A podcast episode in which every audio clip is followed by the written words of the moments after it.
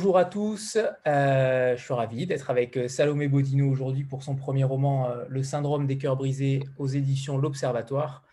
Salomé, d'ailleurs, pour l'instant, une première question comment on arrive à, créer un, premier roman quand on est si jeune, quand on n'a que 26 ans?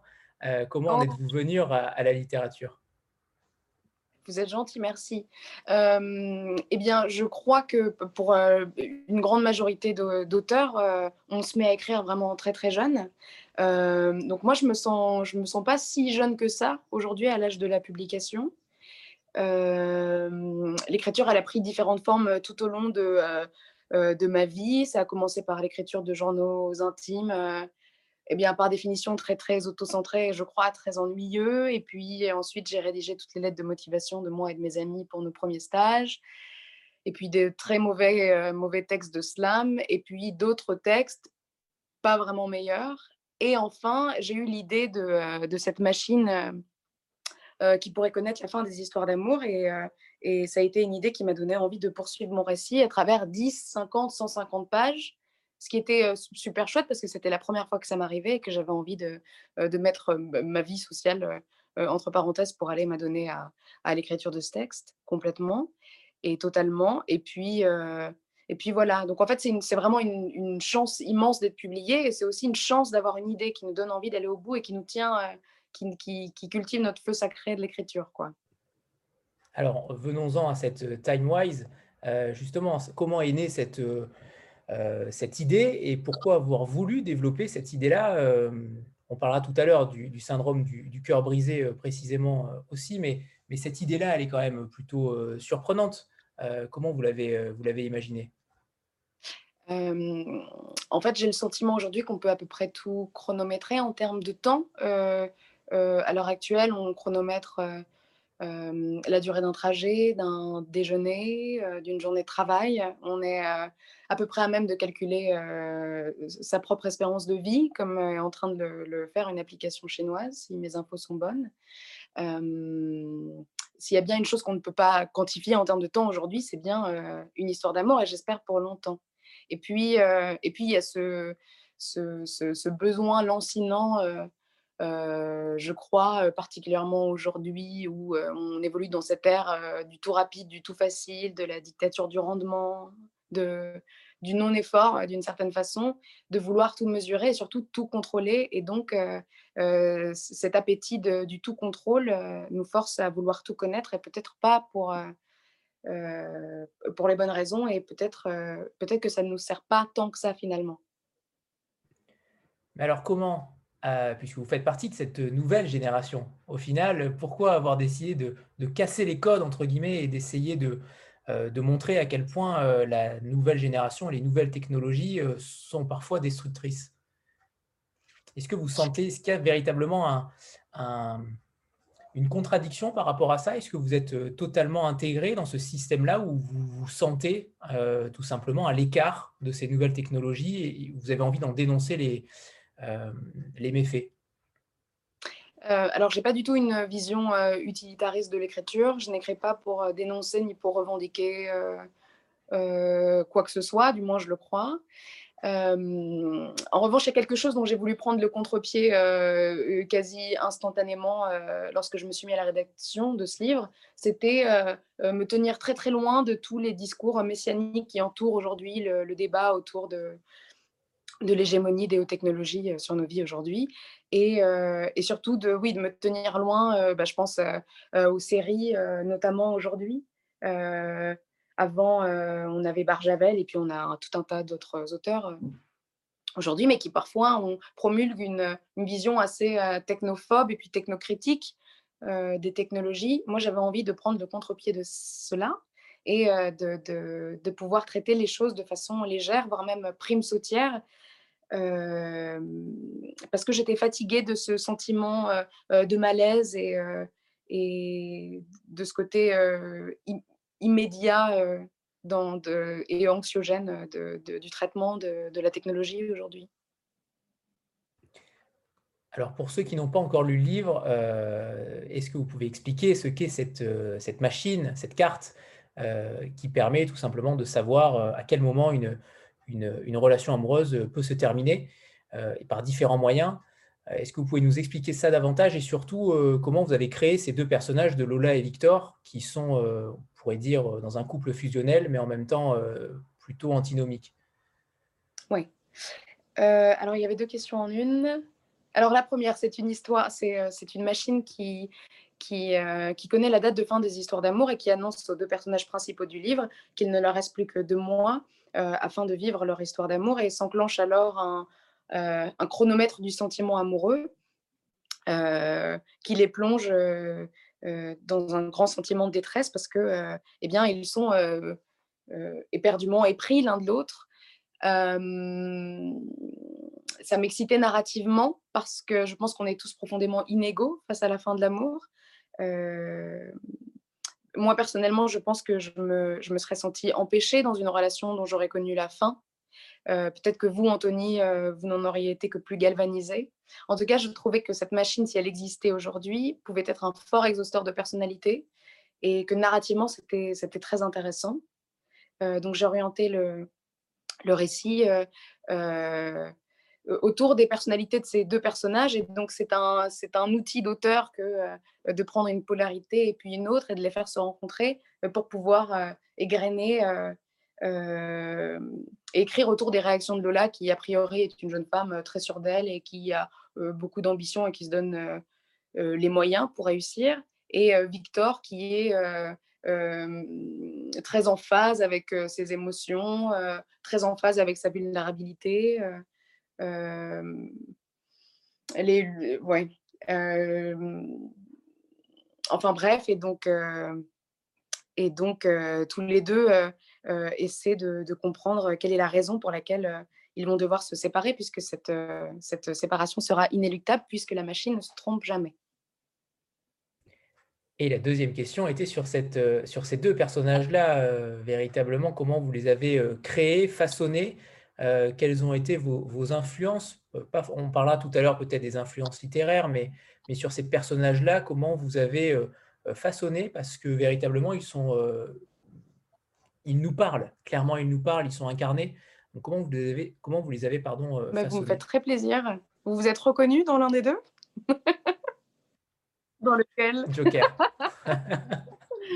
euh, bah, ça me fait très plaisir. C'est vraiment un sacré compliment que vous venez de me faire. Euh, alors, pour vous répondre de façon très technique, je ne suis pas du genre à avoir un fichier Word par personnage. Euh, tout ça a été très instinctif. Mmh, j'ai vu, vu dans, j'ai vu dans les, euh, dans les, pardon, je suis perturbée parce que je vois les commentaires passer et tout ça est un nouveau monde pour moi. Excusez-moi. Euh, j'ai vu dans certains retours qui m'ont été faits sur le texte, euh, par exemple, étaient curieux du personnage de Victor, qu'il trouvait très et c'est drôle, le, le, mot efféminé est revenu à plusieurs reprises. Alors moi, ça me, euh, ça me questionne et je trouve ça, je trouve ça euh, presque dommage parce qu'effectivement, aujourd'hui, on a tendance à labelliser. Euh, vous savez, enfin, on va peut-être pas rentrer dans ce débat parce que sinon, on aurait pour longtemps. J'ai eu des commentaires effectivement sur Victor, qui, est un, qui est donc le personnage masculin du livre et qui est très en phase et tout de suite ravagé par l'idée que son histoire va se terminer dans deux mois alors qu'il avait prévu a priori d'aimer cette personne toute sa vie et, euh, et euh, Lola, qui est, elle, beaucoup moins artiste, euh, beaucoup plus dans, la, dans le côté pragmatique de la vie, dans, dans les choses qui sont concrètes, et, oui, moins artiste parce que Victor est un musicien.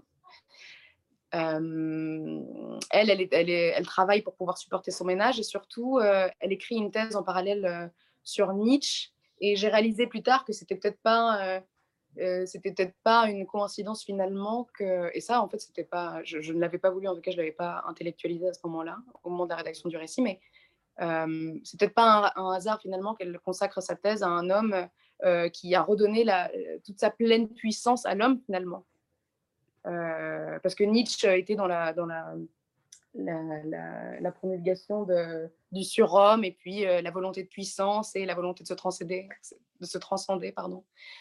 Euh, et, c'est rigolo de le voir euh, par ce prisme-là après. Et je m'en étais pas du tout rendu compte. Effectivement, ce sont des personnages qui sont drastiquement différents, mais on peut s'aimer euh, sans se comprendre parfois. C'est ce qui fait la beauté de l'amour. en tout cas, s'il y a une chose que j'ai pensé, c'était que j'avais envie qu'ils soient jeunes. Non pas parce que leur histoire est différente et plus simple, l'histoire aurait pu être exactement la même si, si les personnages qui forment ce couple avaient chacun 60 ans. Le, le livre aurait été le même mot pour mot, mais j'aimais bien que l'idée d'un... Enfin, ce couple jeune pour moi était comme, comme presque l'allégorie sentimentale des débuts d'une histoire d'amour. En tout cas, ça, c'est la chose que j'avais pensée.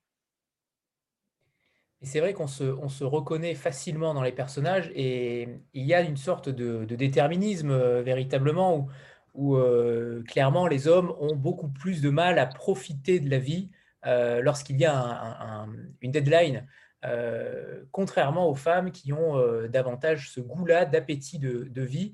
Euh, et, c'est ça qui, est plutôt intéressant dans ce que vous avez, dans ce que vous avez écrit, Salomé. C'était une volonté particulière. Est-ce que vous avez fait, alors on ne va pas rentrer dans l'expérience personnelle, mais, mais est-ce que vous avez été influencé par, par ce que vous entendiez de, de cette différence entre les hommes et les femmes? Ou pas vraiment? Je me garderais bien de, faire l'étalage de ma vie privée ou de la vie privée des gens qui m'entourent parce que je pense qu'ils seraient horrifiés. En revanche, évidemment, on, se, bah, eh bien, on trouve l'inspiration où on peut et perpétuellement dans les choses qui nous entourent. Donc, ce serait mentir que de dire qu'il n'y a pas certains passages qui font écho à, ce que, à des choses que j'ai pu entendre ou même vivre. en tout cas, je, je ne sais pas si l'appétit de vivre peut être genré en revanche, vous avez tout à fait raison. Je, ne crois pas, absolument pas qu'on puisse faire meilleur usage de son temps à partir du moment où il serait délimité ou limité. Au contraire, je pense que ça donnerait au moment qu'on sera en train de vivre un, petit côté tragique de gravité qui pourrait être très beau, mais qui serait très handicapant pour pouvoir vivre les choses sereinement il y a, non, s'il y a une chose qui, me parle beaucoup dans leur histoire et en face de la souffrance qu'engendre cette rupture amoureuse forcée et qui a imposé un couple qui, est vraiment très, très amoureux et très amoureux et heureux.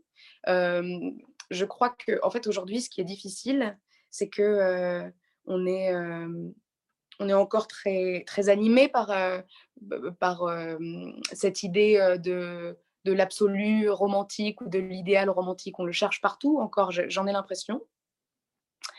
mais ce qui se passe en ce moment, c'est que, depuis quelques années, je crois, c'est que on vit dans une on vit dans une société où les choses ne sont plus les mêmes, les règles ne sont plus les mêmes, les cadres ne sont plus les mêmes. On a beaucoup plus de liberté, on tend moins à, vouloir faire des concessions quant à la concrétisation de nos rêves ou à nos désirs ou à nos aspirations, dans le but de faire prospérer son couple. On fait parfois passer son soi avant son nous. Et donc, il y, a une, y a une rencontre qui, qui est difficile aujourd'hui entre, entre la réalisation de son rêve d'âme sœur et l'inéluctable besoin de se réaliser soi. Et, et au-delà de ça, aujourd'hui, on a le sentiment parfois que c'est tellement difficile de pouvoir, de pouvoir être heureux à deux. parce que à l'époque, on pouvait rencontrer trois personnes dans son village. Et je vous encourage vraiment, si le sujet vous intéresse, allez vous, allez vous documenter du côté des, travaux de, de, cette sociologue qui s'appelle Esther Perel et qui est vraiment intéressante. Et donc, je ne fais que la citer là. Mais elle dit donc notamment que jadis, nous, n'avions que trois personnes à rencontrer dans, nos villages. Aujourd'hui, on a 1000 personnes au bout des doigts, au bout du cœur. c'est difficile de pouvoir, de pouvoir être animé par le, le, côté inéluctable de la rencontre amoureuse quand on se dit qu'en fait, un swipe plus tard, on pourrait rencontrer quelqu'un qui nous plairait à même hauteur. Et je pense que ce qui se passe pour Victor et Lola, c'est qu'ils ont le sentiment dans une, dans une société où il est très très difficile de pouvoir euh, euh, rencontrer son élu, euh, et bien que, le, que, leur élu réciproque va leur être enlevé. Et je pense que donc la tristesse s'en trouve décuplée.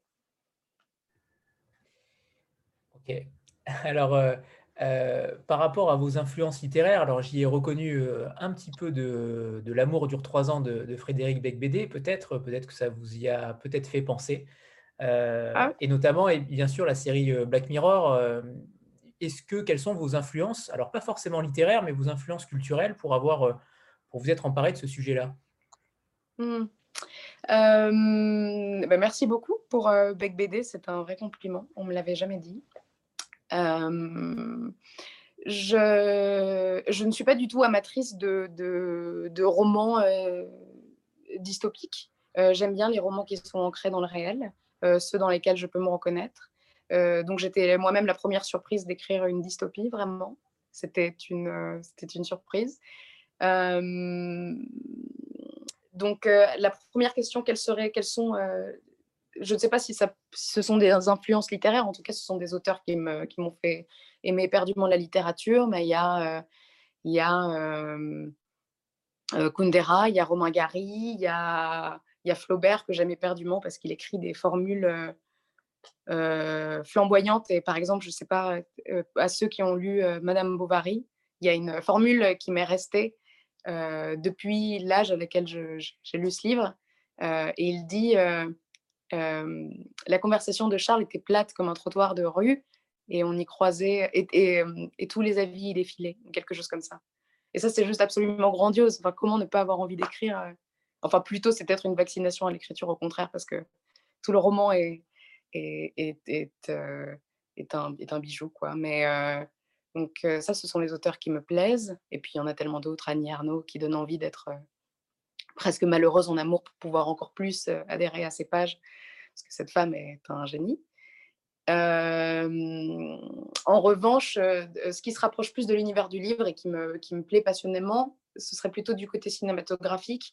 Peut-être certains d'entre vous ont vu Eternal Sunshine of the Spotless Mind, que je trouve bah, est, un des films les plus beaux et poétiques. Et je vous le conseille. Voilà, ouais. et puis, il faut le revoir en plus, parce que je trouve que le film n'a pas vieilli. Enfin, c'est vraiment, un, vraiment un délice. donc, j'adore ces films-là. j'adore les films qui ont été écrits par Charlie Kaufman, qui a fait après Dans la peau de Malkovich, où il y a des, il y a des, des, petites situations presque kafkaïennes qui, qui permettent de mettre d'autres choses en exergue. Et puis récemment, le film Pardonnez mon accent, Har, de Spike Jones, qui était un, bijou euh, visuel et narratif et qui m'a plu beaucoup. Donc du côté de la dystopie, c'est peut-être dans ce courant-là que je m'inscris plus, mais c'est toujours quelque chose de, plus éthéré, de plus euh, euh, poétique que Black Mirror. Et comme on, se le racontait tout à l'heure, vraiment au contraire, moi personnellement je suis trop sensible, je sais pas vous, mais je peux pas regarder Black Mirror en fait, parce que je n'ai plus envie de vivre dans ce monde à la fin de mon épisode, c'est pas possible. En plus de ça, je suis pas, tout à fait d'accord. Je pense que, il faut se méfier il faut se méfier de, des technologies et de l'intelligence artificielle parce qu'il y a des grandes questions de morale qui se posent. Euh, ça, c'est un autre grand et vaste débat, mais la technologie, elle fait des choses euh, magnifiques aujourd'hui. Elle nous permet de, se rencontrer. Euh, elle permet à des gens qui ne se seraient pas parlé d'échanger. Elle permet à beaucoup, beaucoup d'artistes de pouvoir émerger aussi. Donc, je préfère regarder le côté positif des choses. Moi, ce qui m'a frappé en vous lisant, euh, Salomé, c'est que vous avez quand même un certain courage pour écrire un premier roman, mais avec un angle euh, évidemment euh, puissant, puisque le sujet s'y prête, mais surtout par rapport à la forme, par rapport à la structure du roman. les premiers romans sont rarement aussi déstructurés littérairement. C'est quelque chose qui n'est pas, qui n'est pas classique, ce que vous avez fait. Est-ce que, comment vous avez vécu ça? Est-ce que c'est quelque chose euh, que vous avez écrit sous manière euh, fragmentaire? J'ai l'impression qu'il y a eu des, fragmentations à chaque fois de, de textes, puisque les chapitres sont extrêmement courts. Euh, il y a énormément de chapitres, tout est, tout est extrêmement court. Il y a parfois des, morceaux qui sont, des pages pardon, qui sont encore plus courtes. C'était une volonté de, de, saccader le roman ainsi? Alors, Bien sûr, c'était une volonté. Alors, mais non, pas du tout. Non, c'est une bonne question. Euh, alors, en revanche, vous m'inquiétez. euh, je pensais pas que c'était si déstructuré. Alors, euh, déstructuré dans le bon sens, hein. C'était pas, pas une critique, hein, bien non, sûr. Non, non, mais je sais. Non, non, vous en faites pas, je le prends, je le, vous en faites pas, je, je plaisante. Euh, et en fait, c'est assez drôle parce que vraiment, j'ai rouvert le, le, livre euh, pour choisir un, un, passage. Mais en fait, effectivement, c'est vrai que je l'ai pas. Moi, le livre, je le connais à travers mon document Word, en fait. Donc, c'est une très bonne question que vous posez parce que c'était, enfin, les, les chapitres, parfois petits et parfois plus grands, évidemment, c'était une décision personnelle. en revanche, sur mon fichier Word, tout ça va être très technique. Hein. Je ne suis pas sûre que ce soit très intéressant, pardonnez-moi, mais mes chapitres se, suivaient les uns les autres. Et effectivement, et en fait, il se trouve que ma maison d'édition souhaitait suivre sa, charte et sa mise en page. Et donc, a préféré mettre les chapitres à chaque, à chaque prochain début de page. C'est-à-dire que effectivement, quand on lit le livre, ça rend la lecture peut-être plus solennelle euh, et euh, euh, il est plus évident à ce moment-là que les chapitres sont plus courts parce qu'à chaque fois, on va à la page. Et ça rend les choses peut-être, oui, plus, plus déstructurées. Je suis tout à fait d'accord avec vous. en tout cas, quand je l'ai écrit, il me semble que c'était en tout cas, les choses étaient mises en page d'une différente manière, en tout cas. Si j'avais été éditrice, je pense que j'aurais mis mes, chapitres les uns derrière les autres. Enfin, si j'avais eu ma maison d'édition, mais ma maison qui est une fantastique maison d'édition, a, décidé, on a décidé autrement et elle a très bien fait. Enfin. Mais donc, c'était, ça, a été une, surprise d'une certaine façon. Et, et, en même temps, ce sont les chapitres que j'ai écrits. Mais peut-être qu'effectivement, vous avez raison, la mise en forme et en page fait que ça nous saute plus aux yeux. Oui, voilà, c'était vraiment, euh, moi, ça m'a vraiment plu, euh, justement, de ce côté original. Euh, on voit jamais ça, ou quasiment jamais, surtout sur un premier roman. Donc, véritablement, ça, attire l'œil, ce genre de, de portions fragmentaires à chaque fois. Et, justement, ça rejoint ma prochaine question sur le travail avec l'éditeur. donc là, vous en parlez sur la, sur la, mise, en, la mise en page. mais comment s'est passée la relation avec votre, votre éditrice? Est-ce qu'on peut la citer d'ailleurs? Je ne me rappelle plus de, du nom Oui, bien sûr. Alors, elles sont deux. Oui, dites-moi. Oui, non, je, croyais que c'était Dana Burlac, mais je ne crois pas. Hein. Oui, si, si. Euh, euh, alors, Dana, Burlac est la directrice littéraire de la Maison de l'Observatoire. Euh, et elle travaille en étroite collaboration avec l'éditrice de la maison, qui s'appelle Lise Vérard. Et donc, j'ai travaillé avec ces deux femmes qui, sont, bah, qui sont géniales et qui ont été un, un, un superbe euh, sas avant publication parce que euh, eh bien, vous avez dû rencontrer beaucoup d'auteurs. On a euh, rencontré Dana Burlac d'ailleurs. Ah, quelle chance bah, C'est un, un, une femme formidable. Oui, oui, je voulais vous dire que en fait, j'ai le sentiment, quand je parle avec des, des camarades auteurs, que euh, il n'est peut-être pas euh, acquis dans sa vie d'auteur d'être vraiment euh, très, bien, très bien entouré. moi, j'ai vraiment été totalement séduite et conquise par leur enthousiasme et, et leur accompagnement. Donc, ouais, ce sont deux jeunes femmes super. Et vous faites partie de ces, de ces auteurs qui ont été, entre guillemets, sacrifiés à cause du confinement, puisque le livre, je crois, devait sortir avant le confinement. Euh, comment vous l'avez vécu, cette situation-là? Euh, Ça n'a pas dû être simple, j'imagine, de voir son livre décalé. Euh, alors, vous savez, enfin, alors en revanche, il y a vraiment des auteurs qui ont été vraiment sacrifiés.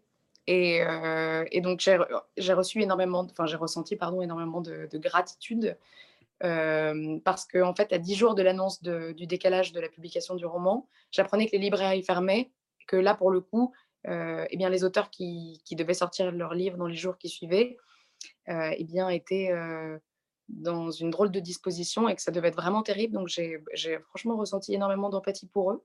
Moi, j'ai eu énormément de chance parce que j'ai pu être sauvée d'une certaine façon, toute proportion gardée, de ce grand marasme des publications avortées.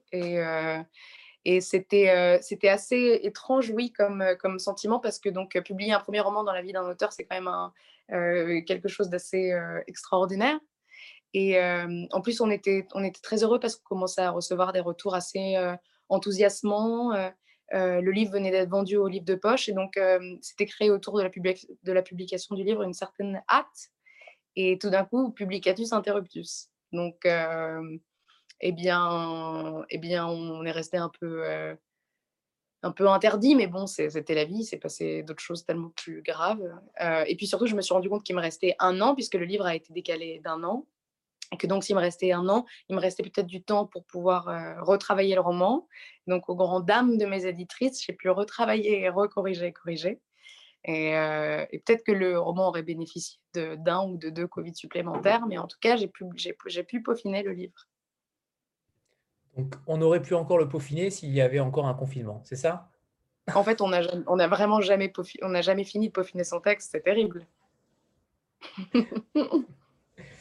Sandra, à toi. Bonsoir euh, Salomé, bonsoir tout le monde.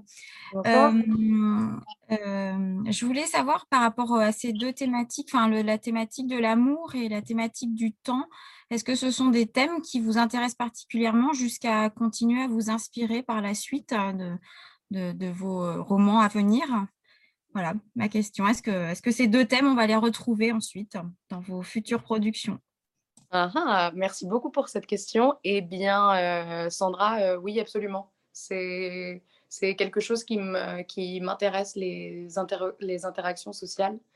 la vie sociale, la vie sentimentale me passionne parce que je trouve que l'être humain est, est, passionnant. Et, euh, et, en fait, les questions que je me pose vraiment aujourd'hui, à l'ère à laquelle on vit, c'est oui, c'est la place de la spontanéité dans nos relations. Et puis, et puis, la question de est-ce qu'on va encore prendre le temps d'apprendre à se connaître? Ça, ça me désole et puis ça me questionne. Et, et, l'évolution de nos relations aujourd'hui, c'est quelque chose qui, m'intéresse et qui va continuer à me, à me donner du mou pour écrire, je crois. Rita? Alors, pardon, pardon je, rebondis, pardon, Rita, je rebondis sur, sur la question de Sandra, mais où en sont les, projets actuels? Est-ce que vous êtes déjà en train de travailler sur autre chose euh, ou au contraire, euh, vous vous laissez le temps euh, déjà de laisser vivre celui-ci? Eh bien, comme on vient d'en discuter, vous savez, le livre a été décalé à, un an. Donc, véritablement, ce livre, je l'ai écrit quand j'avais entre 23 et 24 ans. Et donc, il s'est passé beaucoup de temps. Donc, certes, je l'ai réécrit, mais ça m'a laissé du temps pour penser à autre chose, Dieu merci. Euh, et, donc, euh, non, non, je suis, euh, je suis en réflexion et en rédaction, mais on verra où cela nous, porte. Hein. Très bien, très bien. Rita? Oui, bonsoir, bonsoir à tous, bonsoir Salomé. Alors, bonsoir. merci pour, votre présence aujourd'hui. C'est un plaisir de vous écouter. Alors, j'ai lu, lu votre roman et j'y ai, ai vu de manière très particulière ce, enfin, ce côté dangereux de la technologie dont vous parliez euh, tout à l'heure, de, l'addiction associée. Enfin, pour moi, c'était une, enfin, j'y ai vu une sorte d'avertissement pour, euh, pour dire attention, ralentissant avant qu'il ne soit trop tard. Alors, je serais curieuse de savoir le message essentiel que euh, votre message que vous souhaiteriez passer au lecteur. Et peut-être juste une petite parenthèse pour rebondir à ce que, ce que tu disais, Anthony, euh, par rapport au chapitre court et, euh, et, concis. Donc, c'est intéressant d'avoir votre, votre, point de vue, mais moi, j'y ai vu euh, le reflet des relations que nous avons aujourd'hui. Tout est court, ça va vite, ça va tellement vite qu'on n'a même pas le temps de, de, vraiment apprécier le moment. Donc, finalement, les, les chapitres, c'était intéressant de les avoir sous cette forme-là. Ah, merci, c'est super intéressant et je vais définitivement utiliser ce que vous venez de dire pour, euh, pour les rencontres prochaines. Euh, euh, alors, je, je, ne sais pas si j'ai voulu revendiquer vraiment quelque chose en particulier, mais en tout cas, je dirais que, que effectivement, la question du temps, elle traverse le livre, c'est clair. Et c'est clair que ce sont des choses qui me taraudent beaucoup.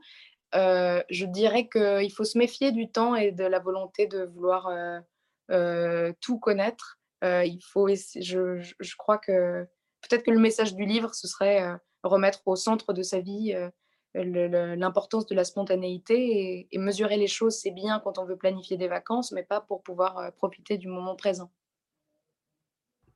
D'ailleurs, quelqu'un parlait de, course contre la montre par rapport au chapitre dans le chat, et c'est véritablement ça, euh, oui, c'est une course contre la montre euh, incessante, et les, chapitres sont, sont, parfaitement maîtrisés. Euh, est-ce qu'on pourrait faire un petit extrait Et alors, je change, tout à l'heure, je vous avais demandé un deuxième extrait, mais est-ce qu'on pourrait me faire une petite faveur et lire le prologue? Parce que tout à l'heure, on a parlé du premier chapitre, mais le prologue est quand même assez fort. Et, j'aimerais bien que vous nous lisiez le, prologue. Avec grand plaisir. Je n'ai pas répété, alors pardonnez-moi si je fourche. Alors.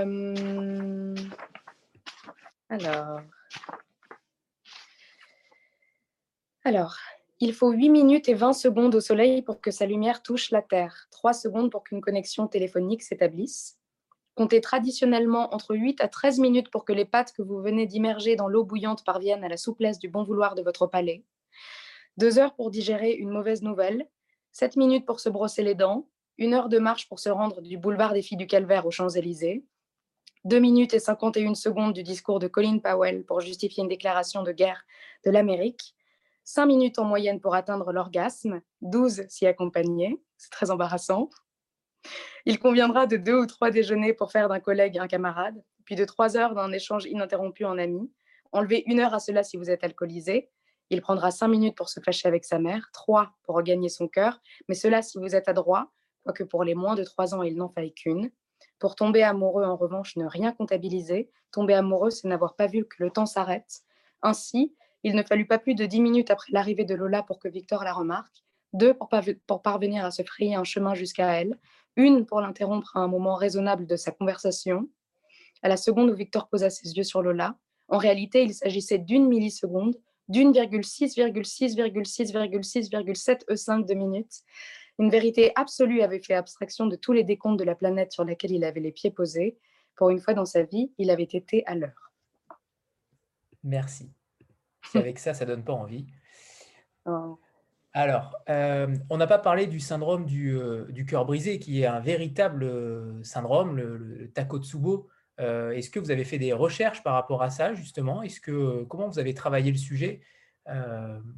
J'aimerais avoir votre avis là-dessus. Bien sûr. alors, en fait, moi, la, la, chose que je, que je, trouvais la plus jolie et qui m'a vraiment poussée à écrire ce livre, euh, au, tout début de cette aventure littéraire, euh, c'était pouvoir répondre à la question suivante quelle est la meilleure façon de pouvoir euh, vivre les derniers jours d'une histoire d'amour? Et, et, donc, en fait, le livre jusqu'ici, jusqu'à très longtemps, pendant la rédaction du récit, devait s'appeler Épilogue d'un amour. Je n'avais pas du tout été encore, même au fait de l'existence de ce syndrome des cœurs brisés. Et, et donc, lors du récit, l'un des deux personnages est, atteint de ce syndrome et, beaucoup, beaucoup de couples que l'on croise dans le, dans le texte est atteint de, ce syndrome suite à l'hégémonie de cette machine qui donne à tout le monde la date de fin de son histoire d'amour. Et, et, donc, je vais essayer d'être un peu moins légère parce que quand même, c'est un syndrome qui peut être, qui est une maladie cardiaque qui peut être potentiellement mortelle. Donc, c'est assez sombre. effectivement, c'est un titre, c'est un nom très poétique. Donc, le syndrome syndrome du cœur brisé, en fait, euh, ça a été découvert par les Japonais dans les années 90. C'est, ils l'ont aussi appelé syndrome du takotsubo parce qu'au Japon, le takotsubo, c'était une espèce d'amphore qui, était une sorte de piège à poulpe. Et en fait, ce qui se passe, c'est que lorsque le cœur se déforme, il ne se brise pas, ce n'est qu'une image, Dieu merci. Il prend la forme de cette, euh, de cet amphore. Et en fait, ce qui se passe, c'est que si le cœur se déforme, c'est qu'il a été la victime d'une décharge brutale trop intense d'émotions qui peut faire suite à, une, à, quelque chose de très positif, comme un gain en loto, ou à une émotion extrêmement négative, comme la perte, la disparition d'un être cher. Et donc, ce qui se passe à ce moment-là, c'est que votre cœur ne peut plus se contracter, il est comme sidéré, et donc il ne peut plus envoyer du sang à votre organisme et euh, pouvoir permettre son bon fonctionnement. Mais 90% des cœurs brisés s'en remettent. Euh, en revanche, oui, c'était un syndrome. Enfin, je ne sais pas si vous, vous connaissiez, vous connaissiez le syndrome du cœur brisé? J'en avais entendu parler, mais je, ne savais pas que ça pouvait être potentiellement mortel, par contre. Eh bien, oui, ça, ça peut être tragique. Et donc, j'ai, donc, je ne le connaissais pas. Puis ensuite, je pensais que c'était un syndrome rare. Or, je découvre, j'ai découvert récemment que c'était un syndrome euh, plutôt euh, assez fréquent et tellement qu'il y a quelques semaines, je, lisais Le Parisien et je voyais que des médecins avaient lancé l'alarme pour faire attention avec ce syndrome parce que les parce qu'il y, a beaucoup de gens qui ont été touchés par le syndrome du corps brisé suite à, à la pandémie de coronavirus, parce que le stress, parce que l'anxiété. Et donc, en fait, c'est un, un syndrome assez répandu. Et alors justement, le lien avec le titre du livre, comment vous en êtes passé de l'un à l'autre? J'étais vraiment très, très contente de Épilogue d'un amour que je trouvais concis d'une certaine façon. mais je trouvais que le, syndrome des cœurs brisés donnait une petite, sans faire ma synesthète, hein, mais une petite côté, un petit côté coloré et, pop et moderne au livre que je trouvais moins grandiloquent que Épilogue d'un amour. Vous voyez ce que je veux dire? Je trouvais ça plus, plus en phase avec le ton du livre.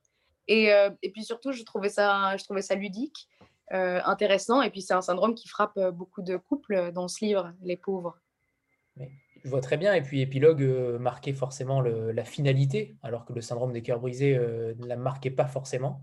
Donc, c'est un, mmh. un, un, dialogue que vous avez eu avec, avec, avec les deux éditrices, j'imagine? Alors, je, je, leur ai envoyé le texte avec ce titre. Donc, c'est un dialogue que j'ai eu avec moi-même. On était d'accord et donc, et donc je l'ai envoyé. je ne sais pas s'il y a des auteurs parmi vous, mais pardonnez-moi, enfin, je ne crois pas que vous ayez écrit, Anthony. Avez-vous écrit? Non, Peut-être je pas encore. Ah. En tout cas, pas publié. Ah, ah J'ai hâte de voir ça. Je suis sûre que ça va marcher. oui, pour en revenir au titre, c'est. Euh, euh, je ne sais pas s'il y a des. Si parfois. Il y a des auteurs qui ont des certitudes. Il y a, il y a parfois des, histoires euh, qui peuvent être rigolotes autour des titres. Qu'est-ce que je peux vous dire par rapport à ça? Non, mais en tout cas, un titre, c'est vraiment important, et notamment aujourd'hui, parce que le livre est un, est, un objet qui, qui, coûte quand même une certaine somme d'argent. Euh, il y a beaucoup, beaucoup, beaucoup de gens qui publient des livres aujourd'hui, donc euh, il faut pouvoir se démarquer. Et je crois que c'est comme un film, euh, je, crois que c'est vraiment important qu'on que ait tout un, goût et, une sonorité de ce qu'on va lire à travers le titre du livre. je pense que c'est important. Donc, j'espère que j'ai bien fait de choisir celui-là. En tout cas, mes éditrices étaient contentes, donc, donc j'étais contente. Parfait. Euh, la couverture, on n'en a pas parlé encore, qui est derrière moi, mais qui est, euh, très pop. Euh, là, pour le coup, personne ne pourra dire qu'elle n'est pas pop. Est-ce que vous avez eu un rôle à jouer, vous avez eu un rôle à jouer là-dedans? Oh bah, J'aurais tellement aimé avoir le talent de pouvoir la dessiner, mais le, non, le seul rôle que j'ai joué, c'était de tomber en amour absolu pour cette illustratrice, illustratrice qui s'appelle Edith Caron en fait, la raison, une des raisons pour laquelle je suis aussi allée vers l'observatoire, c'est que euh, j'étais tombée en amour avec leur couverture que je trouve vraiment très très belle et je trouve que c'est important d'avoir un, bel objet euh, et notamment aujourd'hui comme on vient d'en discuter. Et, euh, et donc j'avais dans l'esprit d'avoir quelque chose, en tout cas je l'espérais, d'un peu chagalien. vous savez, lorsque le peintre Chagall peignait sa femme, Bella, de façon très éthérée, puis très onirique et très colorée. Euh, je vous encourage vraiment, si vous ne les connaissez pas, à les découvrir parce que c'est tellement, tellement, tellement beau. Et j'avais envie de ça. Et, euh, et donc, j'ai fait des.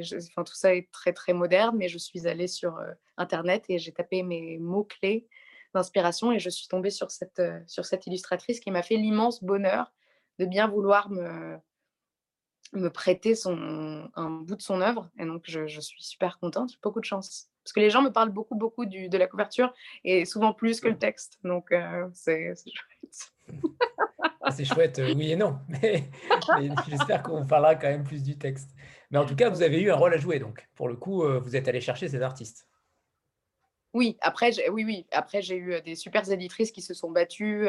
enfin, je ne sais pas vraiment quels ont été les tenants et aboutissants de, de cette négociation, mais euh, en plus, j'ai eu la chance de, de, euh, de, pouvoir euh, collaborer avec elle parce que Dana et Elise sont rentrées en contact avec l'agent de cette jeune femme qui a au début dessiné, on avait peut-être dans l'idée de faire quelque chose de sur mesure.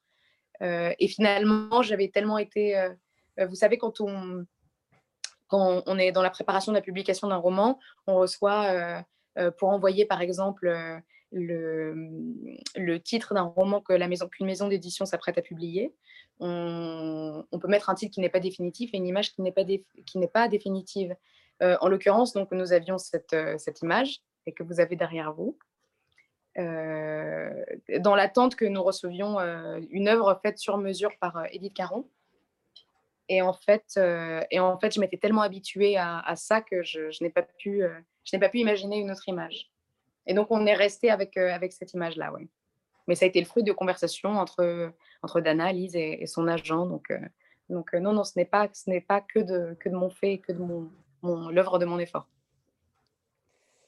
Fabrice, qui est là, il, a lu le livre également. Et il a lu à un moment donné que, que, vous critiquiez un petit peu Le Havre. Et il aurait voulu venger l'honneur des, des, Normands, apparemment. Donc, alors, qu'est-ce que vous trouvez de ça Elle s'est arrangée parce que, euh, bonjour Salomé, vous avez cité Annie Ernaux, donc vous êtes tout excusée là. Ah ouf. Mais qu'est-ce que vous avez contre le Havre, euh, mademoiselle Salomé?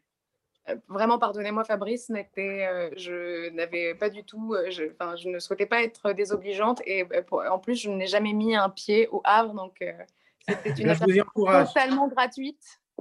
Et est-ce que quand vous citez Nice et que vous, vous dites que Nice est une euh, très belle ville, est-ce que c'est parce que vous savez qu'Anthony, euh, l'organisateur de VEL, vient de Nice ou c'est complètement par hasard? Hmm. Alors, je pourrais être calculatrice à ce point, euh, mais figurez-vous que c'était juste de l'égocentrisme parce que je suis née à Nice et que je trouve que c'est une, une très très jolie ville. Mais, mais d'ailleurs, ce qui se passe dans le livre, c'est que euh, comme euh, il se trouve que les deux personnages s'apprêtent à vivre les derniers jours de leur histoire d'amour, ils ne veulent pas aller voir quelque chose de trop beau et surtout pas aller près de la mer qui donne envie d'aimer. Donc, euh, donc ils ne vont finalement pas à Nice. mais effectivement, j'ai peut-être pour ma ville, pardon. Mais pour le prochain livre, peut-être que je pourrais parler du Havre, Fabrice, encore une fois. Très bien. Un livre, un livre sur l'euthanasie, je crois. Bon alors. Euh, patrimoine mondial de l'UNESCO, Le Havre, s'il vous plaît. Nice, est-ce que c'est patrimoine mondial de l'UNESCO? Ah, Je ne sais pas, mais la euh, c'est pas mal. Bon, pardonnez-moi, euh, Salomé, pour cette question un petit peu. Il m'a réveillé, il m'a réveillé. Mais, qui réveillé, voilà. il m'en a, il m'en a parlé pendant une semaine, donc il, fallait quand même, il fallait quand même le lancer là-dessus. Ah vrai Ce que j'aimerais savoir, euh, Salomé, c'est euh, vous avez créé ce premier roman sur un thème qui, euh, j'imagine, nous, nous intéresse tous, puisqu'on est tous connectés et, quotidiennement. Mais votre, votre fond de pensée, j'aimerais véritablement avoir votre, votre pensée intime. Vous disiez tout à l'heure que vous ne vous étiez pas engagé réellement dans le, dans le livre, en tout cas pas de manière formelle. Mais votre pensée quand même est un petit peu, j'imagine, euh, un petit peu la même euh, que cette satire. Pour moi, j'ai trouvé ça, j'ai trouvé ce livre comme une véritablement construit comme un roman satirique, peut-être à tort. Euh, J'y ai pas forcément vu euh, ce que vous disiez tout à l'heure sur le fait que vous en soyez détaché de cette thématique, mais j'y ai vu plus d'engagement que ça. J'y ai vu davantage est-ce que vous vous protégez un petit peu en, disant que ce n'est pas réellement le cas ou au contraire, euh, c'est un petit peu un message caché? Merci, ça me fait très plaisir déjà ce que vous me dites. Euh, non, mais vraiment, je vous assure, vraiment pour être honnête, lorsque j'ai je, mis mon réveil tous les jours à 6 heures du matin avant d'aller travailler pour pouvoir m'adonner à l'écriture de ce roman, je brandissais pas des banderoles dans ma chambre en disant il faut que je dénonce ça. Euh, vous voyez ce que je veux dire? Vraiment, j'avais, j'étais euh, vraiment la question principale. Pardonnez-moi. Euh, la, question principale qui me trottait dans la tête au moment de, l'écriture de ce récit, c'était vraiment, c'était vraiment de me, de me, demander quelle était la meilleure façon de vivre les derniers jours de son histoire d'amour. Et, mais je n'étais pas, je me rends compte à ce moment, enfin, je n'étais pas dépressive à ce moment-là. Hein. Je trouvais juste que c'était un, je, autour de moi, euh, euh, je vois des gens qui s'aiment et puis des gens qui se quittent et je trouve ça beau que des gens aient envie de, de se promettre l'éternel alors que bah, qu'elle arrive euh, par la rupture, par la maladie ou par la disparition. L'amour est mis en face de son inéluctable fin et donc je trouve ça magnifique très touchant euh, euh, parce que naïf et pur de, se promettre de jolies choses et de se dire qu'on va s'aimer, etc. Donc je me demandais vraiment, vraiment lucidement, quelle est donc la meilleure fin de vivre les derniers jours de son histoire d'amour. Et après, au, après, au fil du récit, ont commencé à, à, se poser diverses questions et, et notamment la critique peut-être du, du, du, manque de spontanéité et de, et de, et de l'hégémonie de la technologie, et, etc. etc. mais pour moi, cette machine qui donne la fin des histoires d'amour au, au couple, elle me permettait elle me permettait de parler des derniers jours d'une histoire d'amour avant de dénoncer quoi que ce soit. Très bien. Oui, je comprends, je comprends. Stéphanie? Oui, bonsoir Salomé, bonsoir à tous. Bonsoir. Alors moi, je n'ai pas encore lu votre roman, mais euh, et donc euh, je, comprends bien le, sujet, le thème dont il est question. Et euh, je me demandais quelle était votre vision du monde en fait à travers cette histoire-là. Euh, parce que ça, ça, suppose un certain regard sur la société actuelle, sur les nouvelles technologies, justement, euh, croisées à l'amour. Et alors, justement, quel est, quelle est votre position quel est, euh, quel est votre regard? Est-ce qu'il y a un peu de cynisme ou pas du tout? Est-ce que vous êtes confiante dans les rapports humains? Voilà, c'est ça ce que je voulais savoir. Bah, en réalité, c'est ma question à laquelle vous n'avez pas forcément répondu, que vous avez légèrement détourné, mais reformulé de manière habile par, par Stéphanie. Euh, vous avez un petit côté Léa Salamé, Anthony, dites-moi. Euh, mais alors vraiment, en tout cas, je suis vraiment très flattée que vous me demandiez euh, mon avis sur l'état du monde parce que ça me flatte énormément. C'est vrai qu'aujourd'hui, on me pose parfois la question et je, je m'en trouve très flattée. D'autant plus que j'ai le sentiment que si j'écris, c'est parce que vraiment, je n'ai pas beaucoup de réponses et que je me pose des questions. mais si je devais vous répondre, je vous dirais que euh, euh, je vous dirais que en fait je crois en tout cas personnellement que dans la vie euh, tout n'est qu'un choix et qu'on est mis en face de, choses et que et que la seule chose que que, que, que l'on peut décider c'est notre réaction face à ces choix ou face face aux choses que l'on est amené à vivre ou avec lesquelles on doit composer. Donc il est évident que si on en revient au thème de la, technologie, et je vous encourage euh, vivement à aller lire les articles d'un monsieur américain qui s'appelle Tim Urban, qui parle beaucoup de, ça et de l'évolution et de l'avancée scientifique, notamment de l'intelligence artificielle. Euh, je dirais que non, je dirais que je ne suis pas forcément effrayée. Je dirais qu'il faut, faire, qu'il faut faire attention. Mais moi-même, je fais attention. Mais donc, c'est une décision qui est prise en conscience chaque jour quand, quand je dîne avec des amis ou que, ou que je, vais voir ma grand-mère. Si je, je me surprends à prendre mon téléphone ou à être happée par, les, par des, des, demandes extérieures, je, eh bien, j'essaye de ne pas être l'esclave de, de, mes notifications et de poser mon, mon téléphone. il en est de même euh, enfin, il en était de même euh, jadis euh, avec mes rencontres sentimentales. je pense qu'aujourd'hui, il faut juste peut-être faire attention à rester à, l'écoute de soi-même plus qu'avant, parce que le brouhaha est constant.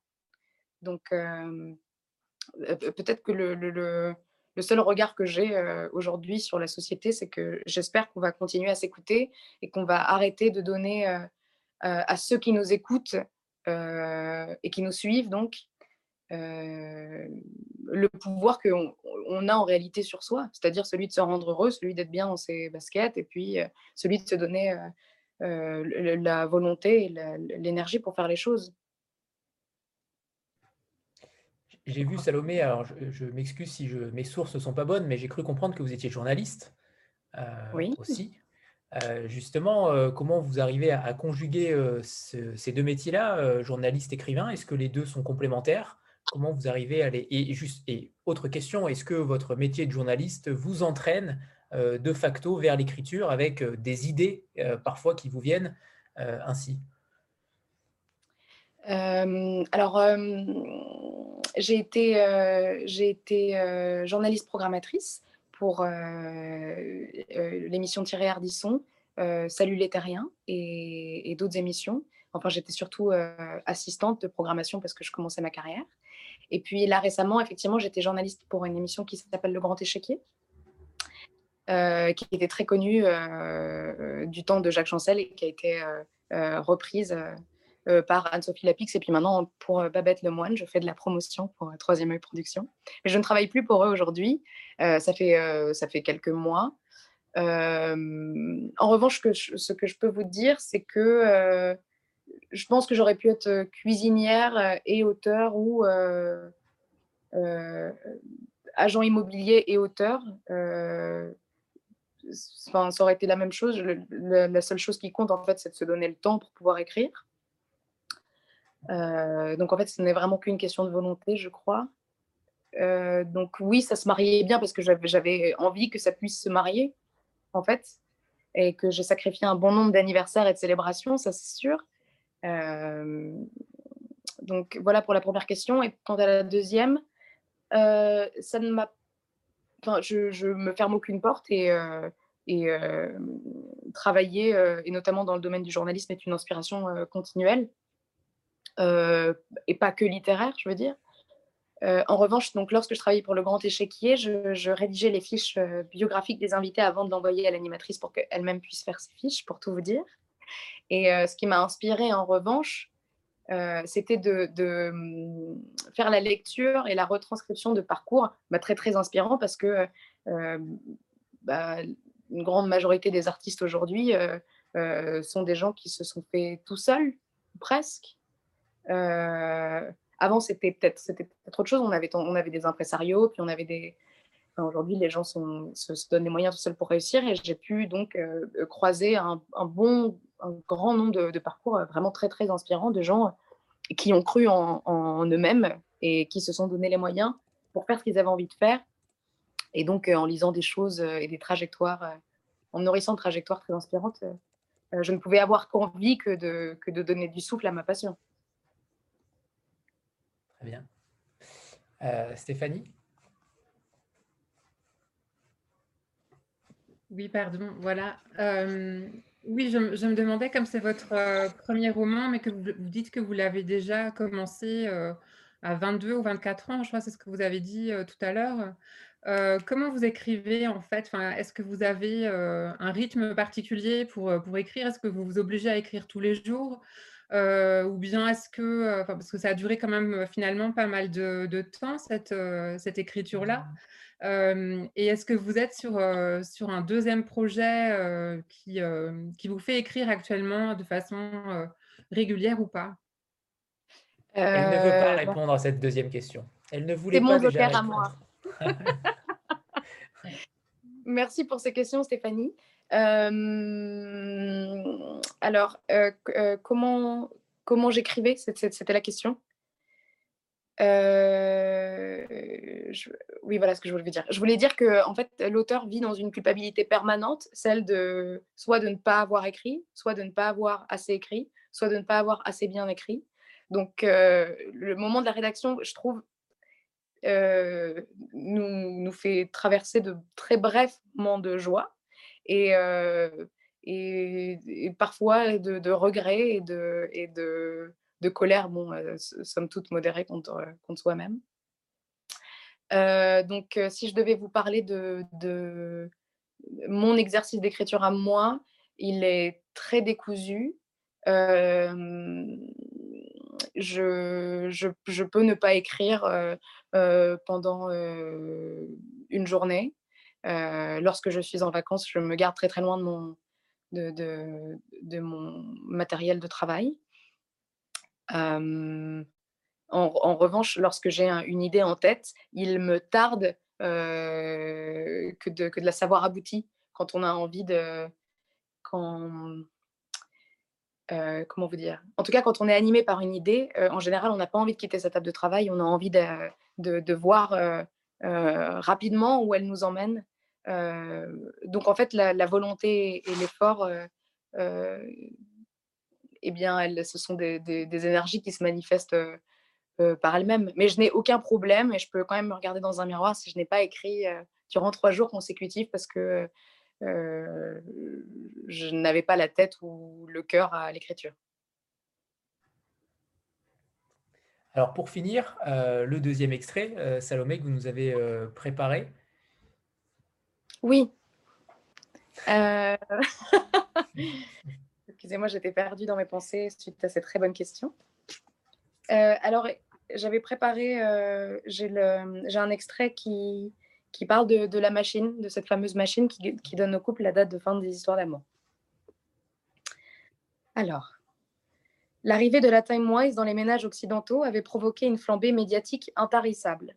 Son utilisation avait soulevé au sein des ménages de nombreuses questions.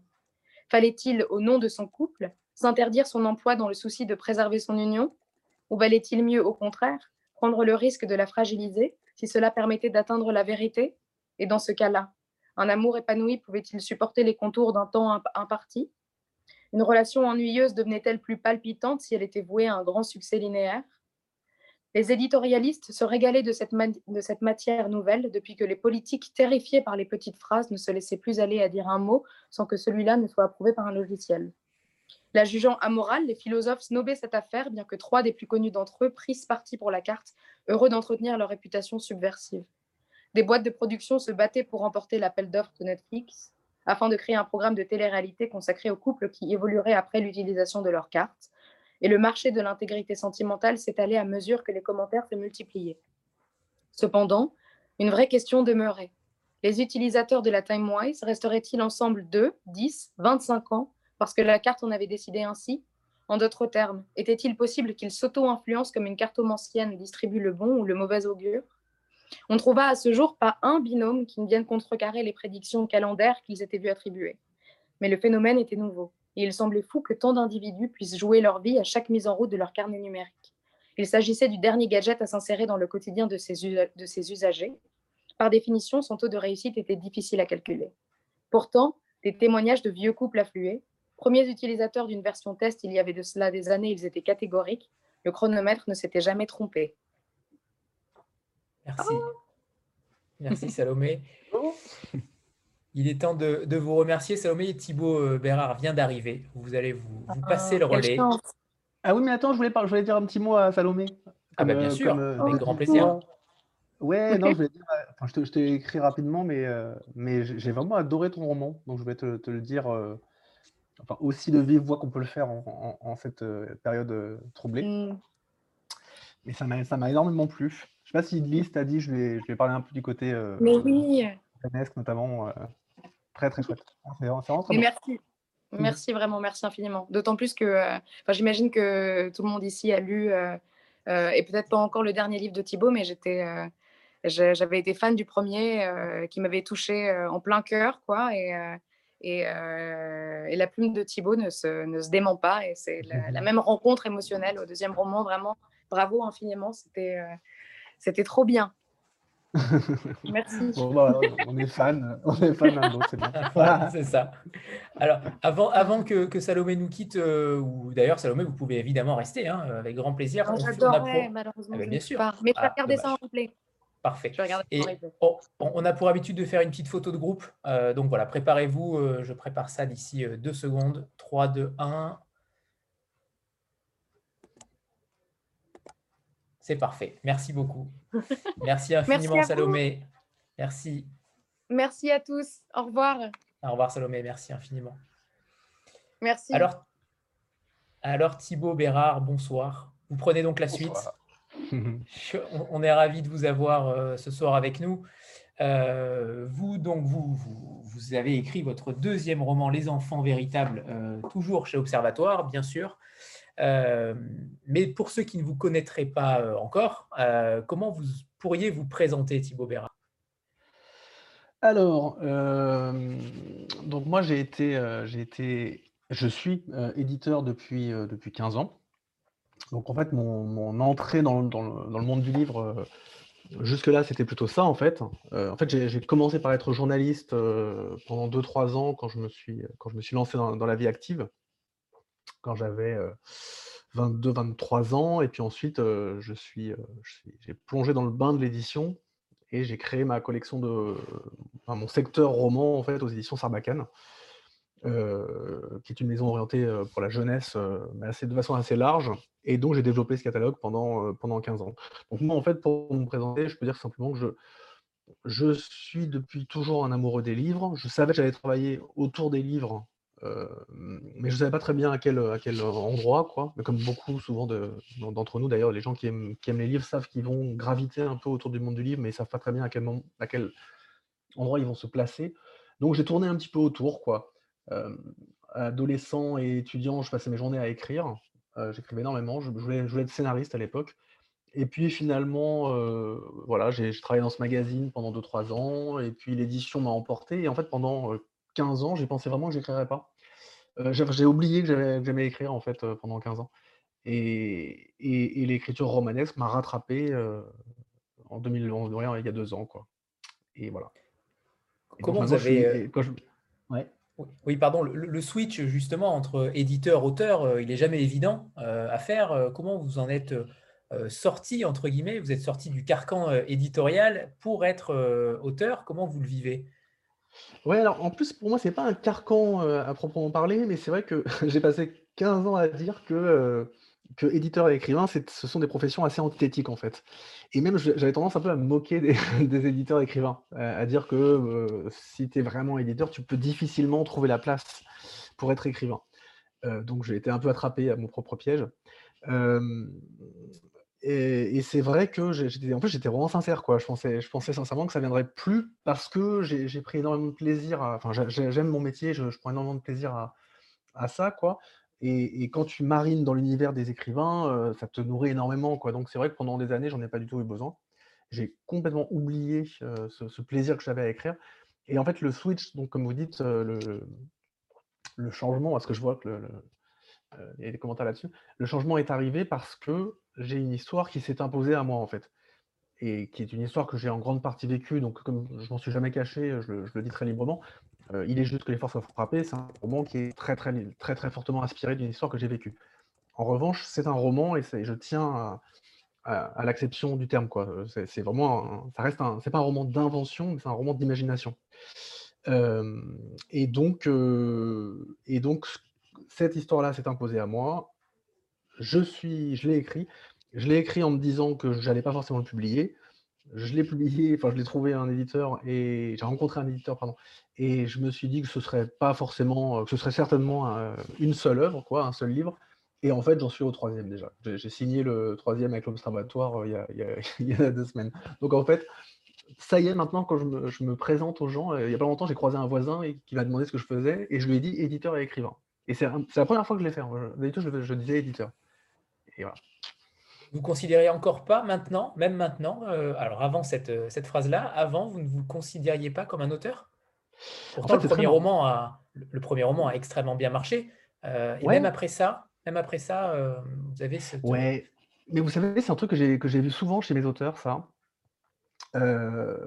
quand on écrit un premier roman, de toute façon, dans mon cas, je ne cache pas qu'il est très qu'il est largement autobiographique, enfin inspiré de ma, vie. Mais en fait, c'est le cas de très, de, très nombreux premiers romans, en fait. Et j'avais déjà constaté ça chez mes auteurs et mes autrices, que la plupart d'entre elles et eux avaient du mal à, assumer le fait qu'ils étaient auteurs. Donc ils, disent, ils disaient j'ai écrit un livre, ce qui n'est pas la même chose en fait. Et parce que, parce que en plus dans la culture française, il y a, y a, ce statut d'auteur qui, qui, est un peu sacralisé, quoi. Et donc le fait de l'employer, ça peut paraître un peu immodeste. Donc il y a un peu tout ça qui se balade dans nos têtes, je pense. Et puis, et puis on a peur de trop y croire aussi, vous voyez, parce que, enfin voilà, c'est un peu ça en fait. C'est pas comme une profession habituelle, quoi.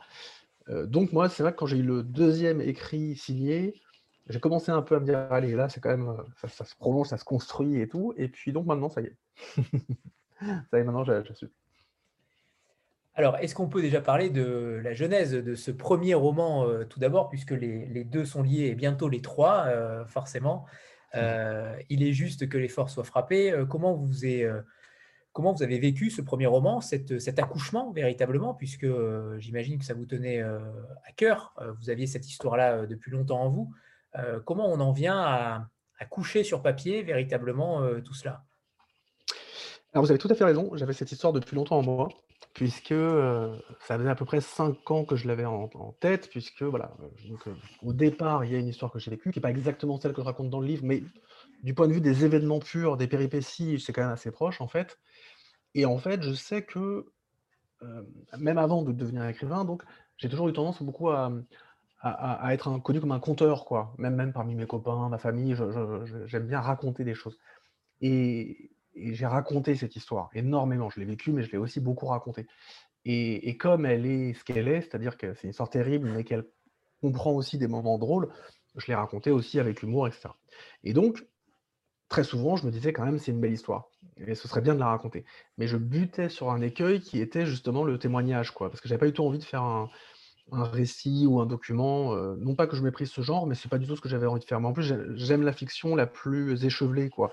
Moi, je suis un amoureux de, Dumas, de Dickens. J'aime les auteurs très très extrêmes, très très truculents, vous voyez. Donc, j'avais pas du tout envie de faire quelque chose de, sec ou voilà un, espèce de témoignage un peu douloureux et tout. C'était pas du tout mon truc. Et donc, pendant cinq ans, je me suis raconté des chapitres dans ma tête en prenant ma douche notamment. C'est un truc que je fais souvent. et, donc, j'avais plein de scènes qui, peu à peu se sont construites, quoi. Mais je pouvais pas l'écrire, c'était impossible. Et en fait, j'ai trouvé la clé un matin dans le métro, euh, parce que d'un coup, je me suis dit que j'allais donner la voix à Sarah, donc euh, j'allais donner, offrir la, clé de la narration à Sarah, et euh, qui est donc l'héroïne du livre, qui, raconte son histoire depuis les limbes. Et en fait, ça, pour le coup, c'est un switch, c'est un, un petit petit pas de côté fictionnel qui a tout changé parce que d'un coup, ça devenait beaucoup plus fictionnel, beaucoup plus, ça devenait de l'imagination en fait, et ça m'a forcé à inventer déjà la voix d'une femme, donc de changer de, genre. En plus, j'ai marché sur les traces d'une personne que j'ai connue très bien et que j'ai aimée, mais en fait, j'ai dû recréer un personnage. Donc, je me suis inspiré de traits qu'elle avait, mais d'un autre côté, Sarah a des traits que ma compagne d'alors n'avait pas non plus. Et, en fait, ça, ça fait un, peu cliché, mais c'est vrai, de Sarah m'a complètement guidé en fait. Et donc, ce que j'ai écrit dans le métro, c'est drôle d'ailleurs, j'ai retrouvé mes notes, c'était sur mon téléphone portable, j'ai écrit ça. C'était journal, journal euh, fantasmagorique d'une fille un peu morte quand même. C'est un titre un peu bizarre, quoi.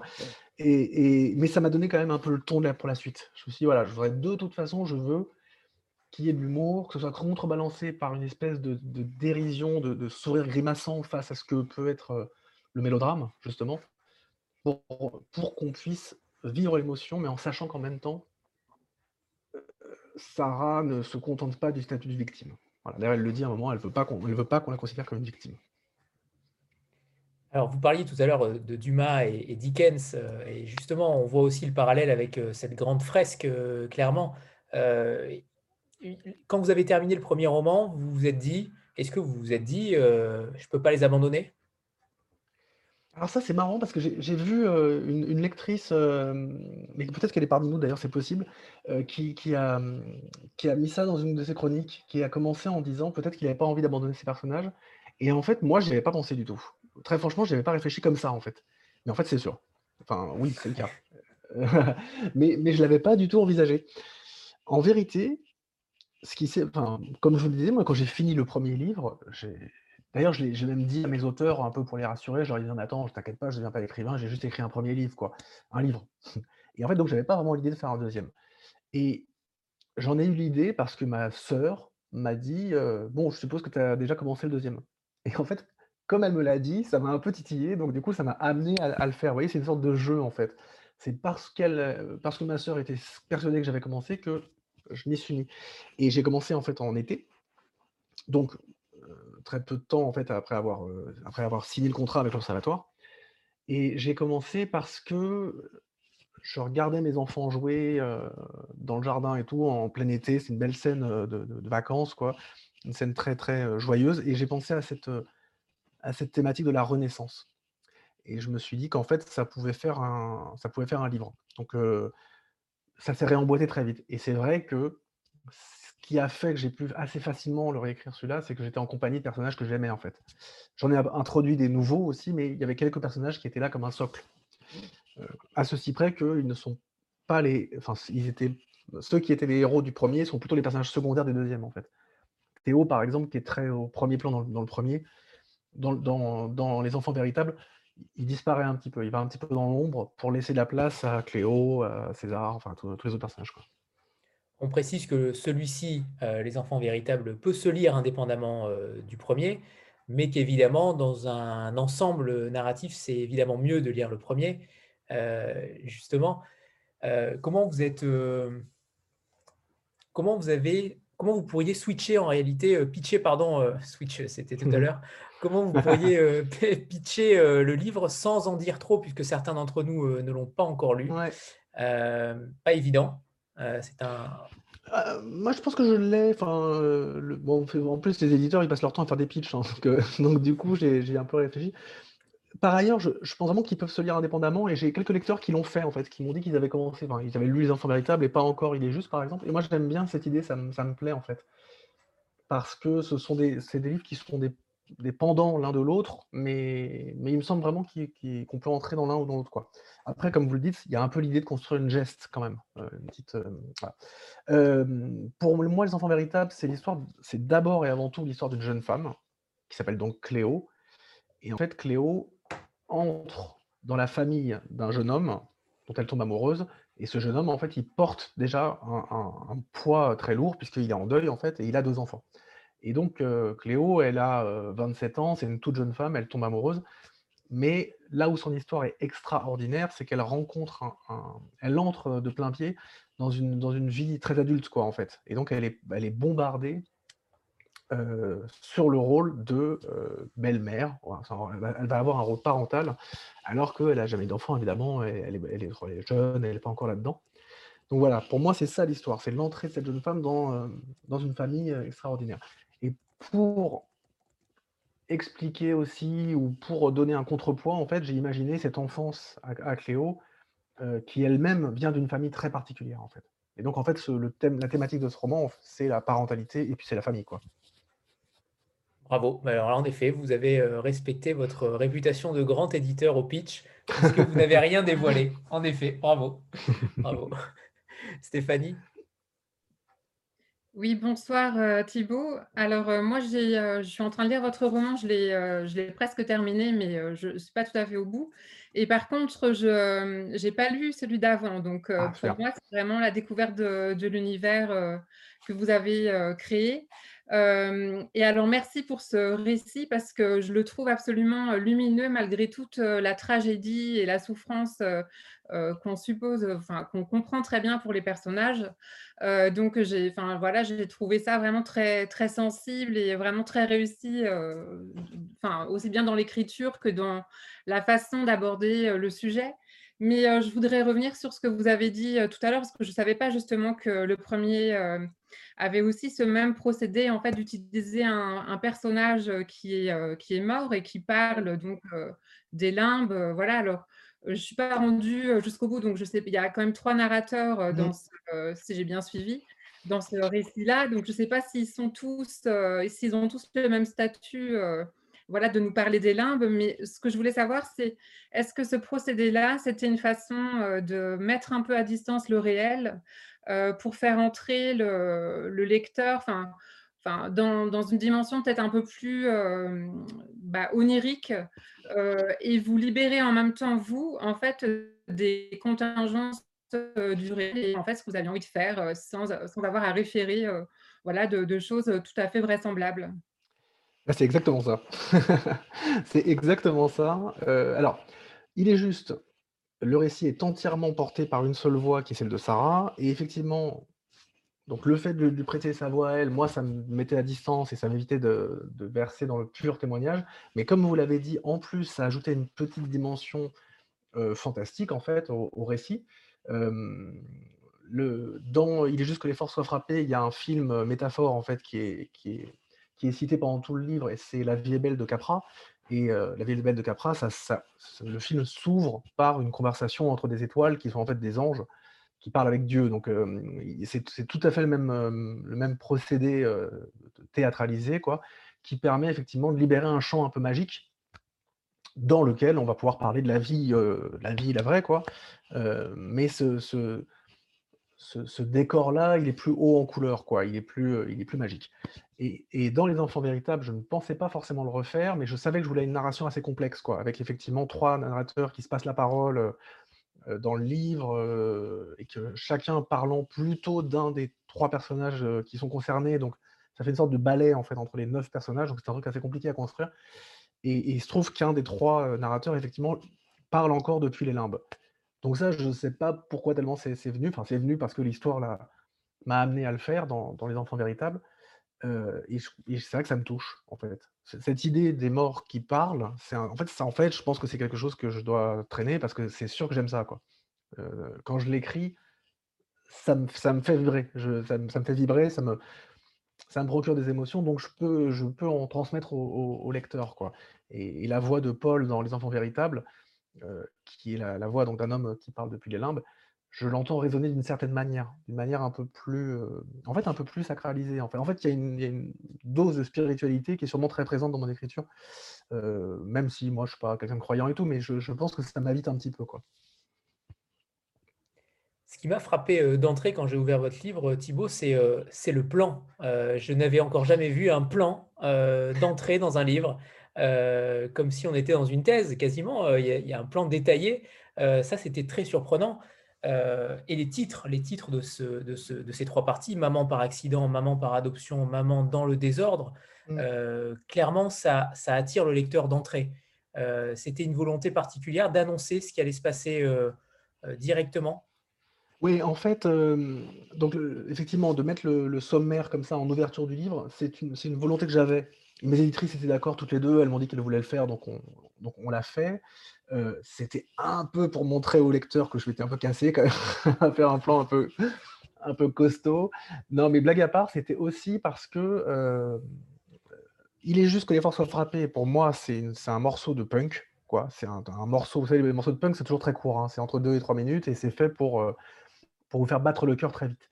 Donc pour moi, il est juste, c'est ça, c'est un coup de poing, quoi. C'est un truc qui est sorti de moi et que j'ai écrit très rapidement, et même si je l'ai retravaillé, il est, plus condensé. Alors que les enfants véritables, je le, conçois plus comme quelque chose d'assez orchestré, en fait. J'aime deux types de musique, j'aime le métal et l'opéra. Et donc, euh, dans les enfants véritables, j'avais cette image de l'opéra avec quelque chose de très construit, euh, des titres de chapitres qui se répondent. Euh, euh, par écho, par ricochet, avec des effets de symétrie, tous ces trucs-là, ces jeux de structure, c'est quelque chose que j'aime beaucoup en plus, je trouve que c'est fort. Euh, ça permet en fait, de, le fait de donner un socle comme ça, hyper cimenté au livre, ça me permet à l'intérieur des chapitres de m'amuser en fait. Mais j'ai besoin d'avoir une structure quand même très très euh, très solide et même un peu maniaque. Quand on la regarde, d'ailleurs c'est pour ça que je l'ai présenté en ouverture, c'est un peu délirant en fait, le fait que il y a un chapitre qui s'appelle Une fête, qui le chapitre 2 qui revient à chaque, euh, en chaque partie, euh, un chapitre euh, qui porte le prénom du personnage concerné, l'autre chapitre c'est Sauve-moi qui revient au chapitre 5 de chaque partie, enfin voilà, tous ces trucs-là, ça a plus ou moins un sens en plus dans ma tête. voilà, c'était une façon de montrer que j'avais pensé ça de façon assez orchestrée, assez musicale en fait. Et est-ce que votre écriture, euh, votre, euh, votre processus d'écriture est également euh, très structuré comme, comme ce plan-là? Comment vous, vous, écrivez? Est-ce que véritablement vous avez un rituel? Ou en tout cas, vous écrivez de manière régulière, mais surtout comment vous construisez la narration? Puisque là, c'est un roman polyphonique et clairement, il a fallu, j'imagine, beaucoup de travail pour l'écrire. Comment vous, comment vous écrivez, Thibault? Alors, alors, pour le coup, en fait, que j'ai dans celui-là, je me suis dit: «Tiens, je vais commencer un peu comme ça et tout, je vais voir» et puis en fait, au deuxième chapitre, j'ai dressé mon plan et j'ai tout construit. Parce que j'arrive pas à faire autrement. En revanche, une fois que je suis dans les chapitres, je me laisse pas mal de liberté quand même. Vous savez, dans l'écriture, je découvre un truc, c'est qu'il y a vraiment quelque chose qui est de l'ordre de la, du funambulisme, en fait. C'est-à-dire qu'en fait, il y a un moment, il faut quand même y aller, en fait. On peut pas passer son temps à construire ces chapitres. Il faut quand même se jeter un peu dans le vide et et de ce point de vue, voilà, ce que je vous disais, c'est qu'autant la structure est très maniaque et très tenue, autant l'écriture des chapitres, elle est assez libre. Je fais quand même confiance au personnage, en fait. Je pars, je pars d'une phrase ou d'une situation qui ouvre le chapitre et qui va me permettre ensuite de dérouler. Et souvent, je laisse, je regarde un peu comment les personnages euh, se débrouillent quoi, entre eux. Euh, là, là, où je devais, en revanche, être un petit peu plus attentif dans Les Enfants Véritables, c'est qu'il y a la voix des narrateurs à chaque fois c'est que quand c'est on parle de Cléo qui rencontre Théo, il fallait quand même que de temps en temps j'imprime un peu la voix de la personne qui raconte. Donc Diane quand c'est elle ou Paul quand c'est lui. Donc ça, c'est comme des petits retours au réel, en fait. Donc, il y a les moments où j'étais complètement je planais, quoi, j'étais avec mes personnages, je les laissais se débrouiller entre eux et puis des moments où je dis: «Hop, attends, reviens un peu, remets une petite marque de narration ici et hop, ensuite tu repars», quoi. Donc c'est un jeu, c'est un jeu de de lâcher prise et puis en même temps, justement, à un certain moment, il faut il faut resserrer la poigne sur la narration. c'est un peu comme en bagnole, en fait. vous savez la différence entre, conduire une automatique et conduire une voiture avec des enfin, classique, quoi c'est que vous, devez être beaucoup plus attentif en fait quand vous l'automatique vous, vous, faites pas attention alors que quand vous avez les pédales euh, sous, les pieds vous êtes constamment en train de gérer ça et ça vous rend plus attentif à la route donc euh, bon cette métaphore est un peu étrange mais je crois que vous voilà vous voyez un peu ce que je voulais dire c'est que du coup ça m'a obligé à être très affûté en fait et c'est ce qui a fait que j'ai vu sortir des lignes de force euh, entre, notamment ce que, Stéphanie tout à l'heure appelait le, propos du livre, en fait. C'est que pas forcément pensé au départ, en fait, à tous ces, à tous ces ponts que je pouvais faire entre, euh, entre l'adoption dans la famille de Cléo et le fait qu'elle va adopter les enfants de, Théo, enfin plein de choses comme ça, quoi. Oui, voilà, Bohemian Rhapsody, exactement. Je sais pas qui a dit ça, mais c'est tout à fait ça. en plus, je suis un énorme fan de Queen et c'est sans doute ma chanson préférée, donc c'est exactement ça on fera quand même un petit, euh, des petites statistiques pour voir euh, le, nombre d'accidents de la route euh, entre les boîtes automatiques et. ouais, je crois que c'était une métaphore assez hasardeuse quand même. non, non, elle était très belle. Stéphanie oui, alors vous, vous croisez dans ce roman-là, vous croisez deux familles, vous choisissez quand même trois narrateurs, vous bâtissez l'intrigue sur, je crois si j'ai bien suivi, au moins deux époques. Euh, donc c'est déjà assez euh, complexe et ce que j'ai trouvé intéressant, c'est que ça permettait de, voir en fait, enfin, pour une histoire, de voir les différentes euh, facettes, les différents points de vue selon qu'on est parent, qu'on est enfant. Et alors, est-ce que ça vous semble possible d'écrire une histoire d'un point de vue tout à fait linéaire? Ou bien c'est vraiment votre façon d'écrire, de, choisir des, voilà, différentes facettes à explorer parce que c'est plus riche et que c'est plus parlant peut-être pour le, pour le mmh. lecteur? Bah, c'est vrai que je, me suis posé la question en fait. Je me suis dit tiens est-ce que est-ce que pour le prochain je pourrais je pourrais écrire un truc de façon plus simple en fait? Et le troisième est quand même assez barré, assez compliqué. Enfin, il y, a un truc assez assez orchestré comme ça, assez complexe. Et j'en ai même commencé un quatrième pour ne rien vous cacher. Euh, qui est une histoire d'un gang de filles, un truc assez marrant. Enfin, pour le coup, c'est une comédie pure. Et je me suis dit, tiens, je vais faire une comédie, donc je vais y aller tranquillement. Et en fait, très rapidement, j'ai commencé à la faire digresser, euh, la narratrice. Et je me suis rendu compte qu'il y avait déjà un double récit, en fait, qu'elle était en train de commenter l'action en direct de façon très piquante et rigolote, mais en même temps, elle prenait des notes pour une sorte de livre dans le livre. En fait, j'adore ces trucs-là. J'adore les récits tiroirs, les mises en abîme, les, euh, effets de symétrie, comme je disais tout à l'heure. Donc j'ai du mal à y échapper. Et en plus, c'est vrai que le fait de, mettre beaucoup d'énergie intellectuelle euh, dans la construction comme ça, des, dans, les, effets de structure et dans ce genre de choses, ça me, dégage vraiment des, poches de liberté dans l'écriture pure. En fait, dans Les Enfants Véritables, il y a des passages que je trouve plus... Enfin, il me semble qu'ils sont plus aboutis du point de vue de l'écriture que dans Les Justes. C'est-à-dire que j'ai plus pu me lâcher sur l'écriture. Vous voyez, vraiment, je, parle de politique pure. Hein. Et, je, crois vraiment que j'ai pu le faire parce que j'ai corseté comme ça mon, ma narration, en fait. Est-ce que depuis que vous êtes auteur, Thibaut, euh, vous comprenez davantage les auteurs qui, euh, qui étaient sous, euh, sous, vos ordres en tant qu'éditeur? Ils ne sont pas sous mes ordres. si, vous dites ça, ils vous tuent. alors, ouais, c'est très intéressant ça, effectivement. Parce que moi, j'ai toujours essayé d'être aussi empathique que possible avec mes auteurs, et puis je les adore. et quand je dis que j'aime mes auteurs, c'est pas une phrase en, l'air. Je veux dire par là que ce sont des gens que j'aime, y compris d'ailleurs les gens avec qui j'ai pu me fâcher, ce qui arrive. Hein, en, 15 ans d'édition, on ne peut pas rester ami avec tout le monde, c'est impossible. Donc, il, a, il est arrivé que j'ai certains auteurs avec qui je me brouille ou avec qui tout simplement je m'aperçoive qu'on on allait plus travailler ensemble parce que ça marchait plus. Mais même avec eux et elles, il y a un amour qui reste. Donc voilà, c'est un j'aime les, écrivains quoi. Et j'ai toujours, je me suis toujours dit que j'étais proche d'eux et que je pouvais entendre plein de choses. Je pense que j'ai entendu plein de choses, mais il y a une chose que je n'aurais pas pu comprendre avant de le vivre, c'est cette espèce de de sentiment de se, mettre complètement nu une fois que tu as envoyé le manuscrit. Ça, c'est terrible, en fait. C'est terrible. Une fois que tu as appuyé sur envoi, tu te dis, mais pourquoi est-ce qu'il ne me répond pas, euh, ton éditeur, tu vois? Pourquoi il répond pas? Ça fait une heure que je l'ai envoyé et tout. Et, cette impatience, ce, truc qui te, qui te rend un peu fou, quoi. Euh, ça, je, ça je, le connais, je le comprenais pas à ce point-là. Donc, je fais encore plus attention maintenant avec mes auteurs à leur dire attention, je ne pourrai pas te lire avant 15 jours, c'est normal, tu n'auras pas de mes nouvelles, ne t'inquiète pas, rassure-toi avec ça. Alors, ça me fascine euh, ce rapport euh, éditeur-auteur. pardon si, si, si, j'exagère, mais pour le coup,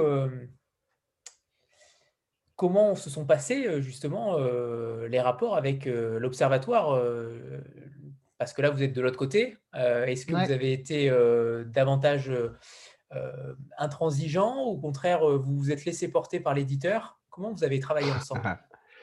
Je, pense que je suis un peu... je pense que je suis un peu chiant, franchement. C'est-à-dire que j'ai un peu pénible, pardon. Pour, Non, je dis ça, mais en plaisantant, parce que parce que vraiment j'adore mes éditrices. Elles sont deux, hein, c'est pour ça que je dis mes éditrices. on s'entend vraiment très bien, elles font un travail vraiment remarquable. Mais évidemment, sur le premier, surtout sur Il est juste, il y a plein de trucs que je sais en fait en tant qu'éditeur. Donc je sais que les chiffres tombent le vendredi, par exemple. Et c'est tout bête, mais les éditeurs ont tous le réflexe d'aller voir leurs chiffres. Et donc, en tant qu'auteur, d'un coup, moi, j'avais envie aussi de voir mes chiffres. Mais en même temps, je ne pouvais pas les voir moi-même parce que c'est pas possible. C'est trop effrayant. Donc, il y a tout un truc comme ça qui, dans nos rapports, est intervenu. Quoi. ah, tu vas faire la réunion repré. Bah oui, moi, je sais ce que c'est qu'une réunion repré et je sais quand est-ce qu'elle a lieu. Donc, il y a aussi toutes les, petites questions d'ego qui peuvent apparaître. je sais aussi, parmi mes auteurs, que bah, si j'en mets un en couverture du catalogue, c'est parce qu'on veut le pousser un peu plus. Vous Tous ces, tout, ces, toute cette cuisine interne, je la connaissais. Et donc, pour Il est juste que les forces soient frappées, c'est vrai qu'il y a un moment où ça m'a un peu débordé. C'est-à-dire je me suis, je me suis dit: «Non, non, en fait, là, tu mets tu laisses trop ta part éditoriale intervenir». Par exemple, pour Il est juste que les forces soient frappées, on a eu une très belle presse. Et j'ai la chance d'être invité à l'émission de Laurent Ruquier, donc c'était un gros truc et tout, j'étais super content, ça ça ça a beaucoup, ça a poussé les ventes du livre, c'est merveilleux. Et en fait, après, je me suis surpris à dire à Lise et Dana, mes éditrices, je disais: «Bon, allez, maintenant, il faut qu'on relance Le Parisien, il faut qu'on relance machin» Et en fait, je me suis dit: «Non, en fait, c'est pas à toi de le faire et c'est pas bien, en fait. Quand tu fais ça, tu leur ôtes leur rôle» et en fait, elles me l'ont dit d'ailleurs. Comme elles sont, euh, elles sont tout à la fois charmantes et euh, pleines d'autorité. À un moment, elles m'ont dit: «Non, en fait, ça suffit. C'est quand même nous les éditrices» et en plus, elles m'ont dit: «Laisse-toi faire», justement par rapport à ce que vous disiez. Ça va ça va te faire du bien, en fait, de te faire porter et pour les enfants véritables, je le fais beaucoup plus volontiers, c'est beaucoup plus facile, en fait, étonnamment. Je ne suis pas inquiet, j'aime bien, euh, les laisser faire. Euh, et, en plus, ce qui s'est passé sur le troisième, ça, ça je vous le dis en, un peu en scoop, c'est que autant les deux premiers, j'ai posé quand même toutes ces structures de façon assez, assez nette, quoi, et on a affiné éditorialement, mais le, travail, euh, le retravail éditorial était, euh, était plus mineur. Autant sur le troisième, je me suis vraiment retrouvé face à une embûche d'écriture que j'arrivais pas à surmonter parce que la structure est vraiment encore plus complexe que les précédents. Et là, elles ont, elles ont vraiment fait ce que font les grands éditeurs, c'est qu'elles m'ont euh, elles m'ont aidé à trouver la clé, en fait. Donc, ça m'a permis d'aller encore plus loin. Et ça, ça je sais pour l'avoir vécu avec mes auteurs que c'est très puissant comme, euh, comme relation. Donc, c'est un truc que je ne pourrais pas oublier. J'ai bien fait d'être insistant alors. Parfait. Ah, cette, cette, réponse est magnifique. Euh, vous, vous, faites un, épigraphe sur Marcel Pagnol et j'en reviens à, aux influences littéraires dont vous parliez tout à l'heure, Dickens, Dumas, Pagnol on sent quand même euh, quelque chose de, commun. Est-ce que ça fait partie de ces écrivains-là qui, euh, ont forgé votre, votre talent d'écriture? En, tout cas, euh, ce sont les écrivains qui me, qui, qui, me réjouissent en tant que lecteur. Quoi.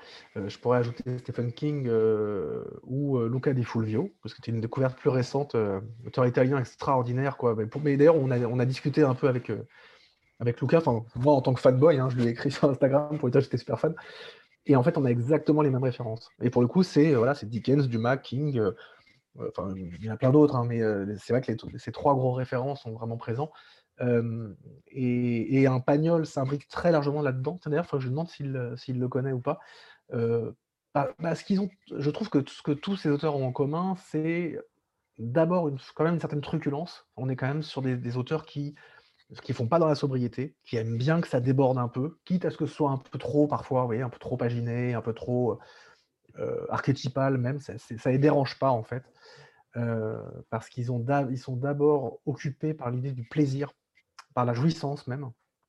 Moi, je retrouve la même chose en musique avec un Rossini par exemple. C'est exactement pour moi, c'est les, les, auteurs qui me font du bien. C'est les ogres, en fait, c'est les ogres littéraires. C'est ceux-là que j'aime bien. Et, voilà, j'ai placé effectivement euh, les enfants véritables sous le, sous le signe de Pagnol parce que je, voulais justement, je voulais mettre tout de suite une ambiance euh, colorée, joyeuse, euh, voilà, laisser entendre qu'on allait, qu'on allait rencontrer des amis en fait. C'est ça que je voulais, c'est ça que je voulais en fait. Un tourne de Rossini. C'est vrai en plus, c'est Rossini l'inventeur du tourne C'est vrai. Euh, est-ce que vous auriez le, un petit extrait à nous, euh, à nous, à nous lire, euh, Thibaut? Vous les avez préparés, c'était bon? Super. Oui, oui, oui, j'ai préparé, j'ai préparé un extrait que j'aime bien. en revanche, pardon, Hélène ne savait pas combien de pages je, pouvais lire, donc j'ai soit deux, soit quatre, comme vous voulez. Quatre, ce sera très bien. Bien quatre, ouais. C'est magnifique. Bon. Alors, en fait, à ce, stade, euh, ah oui, c'est ça, attendez, je... ouais. À ce stade, donc, Cléo, euh, présente les, enfants de Théo à sa famille à elle. Et donc, c'est sa maman à elle, Diane, qui raconte l'histoire. Et à ce stade du roman, vous voyez, on est au, premier, premier tiers. Cléo n'a pas encore adopté Camille et Simon, elle est rentrée dans leur vie, elle commence à les rencontrer, mais elle, tâtonne. Hein, puis c'est une jeune femme, elle est, elle est désemparée, elle a peur de les blesser. En plus, c'est des enfants qui ont été blessés par la vie, et donc voilà, elle est très prudente. Et là, elle les a emmenés donc chez elle, dans les montagnes dont, elle vient, en, Provence. et ils vont rencontrer la maman Diane et le frère César. c'est la maman qui raconte. je sais pas si je commence là en fait. J'hésite un tout petit peu. Ouais, ça c'est bien. Donc ils sont à table et, euh, et tout à coup ils vont évoquer une cabane. Avec papa, une fois, on a fait une cabane, intervient Camille. Théo, au bout de la table, lève un sourcil étonné. Il semble surpris, heureusement surpris, de voir sa fille prendre part à la discussion. Cléo m'a raconté leurs inquiétudes pour elle ces derniers mois. Je serais bien mal placé pour leur donner des conseils, aussi je me contente de regarder cet enfant qui paraît à la fois douce et rêche, frondeuse et blessée. On dirait qu'un poids immense pèse sur ses épaules. C'est vrai, lui dit César. Dans une forêt? Non, dans mon lit. Elle l'a affirmé d'un ton si convaincu et si net que personne n'ose rire. La fillette défie l'assistance de ses yeux verts affûtés et reprend. C'était une cabane avec des draps et des serviettes. On avait fait comme des tentes au-dessus du lit, mais ça prenait toute ma chambre et à la fin, j'avais l'impression d'être dans un tunnel de serviettes. C'était super. César hoche la tête, la lèvre inférieure retroussée. On se sent bien dans une cabane, hein C'est tout chaud, tout doux. Oui, convient Camille. Mais déjà, son petit air triste la reprend, bougie soufflée tout juste après avoir lui. Un aboiement résonne au dehors. César se lève, ouvre la porte. Un énorme chien de montagne entre alors, au museau comme un mufle.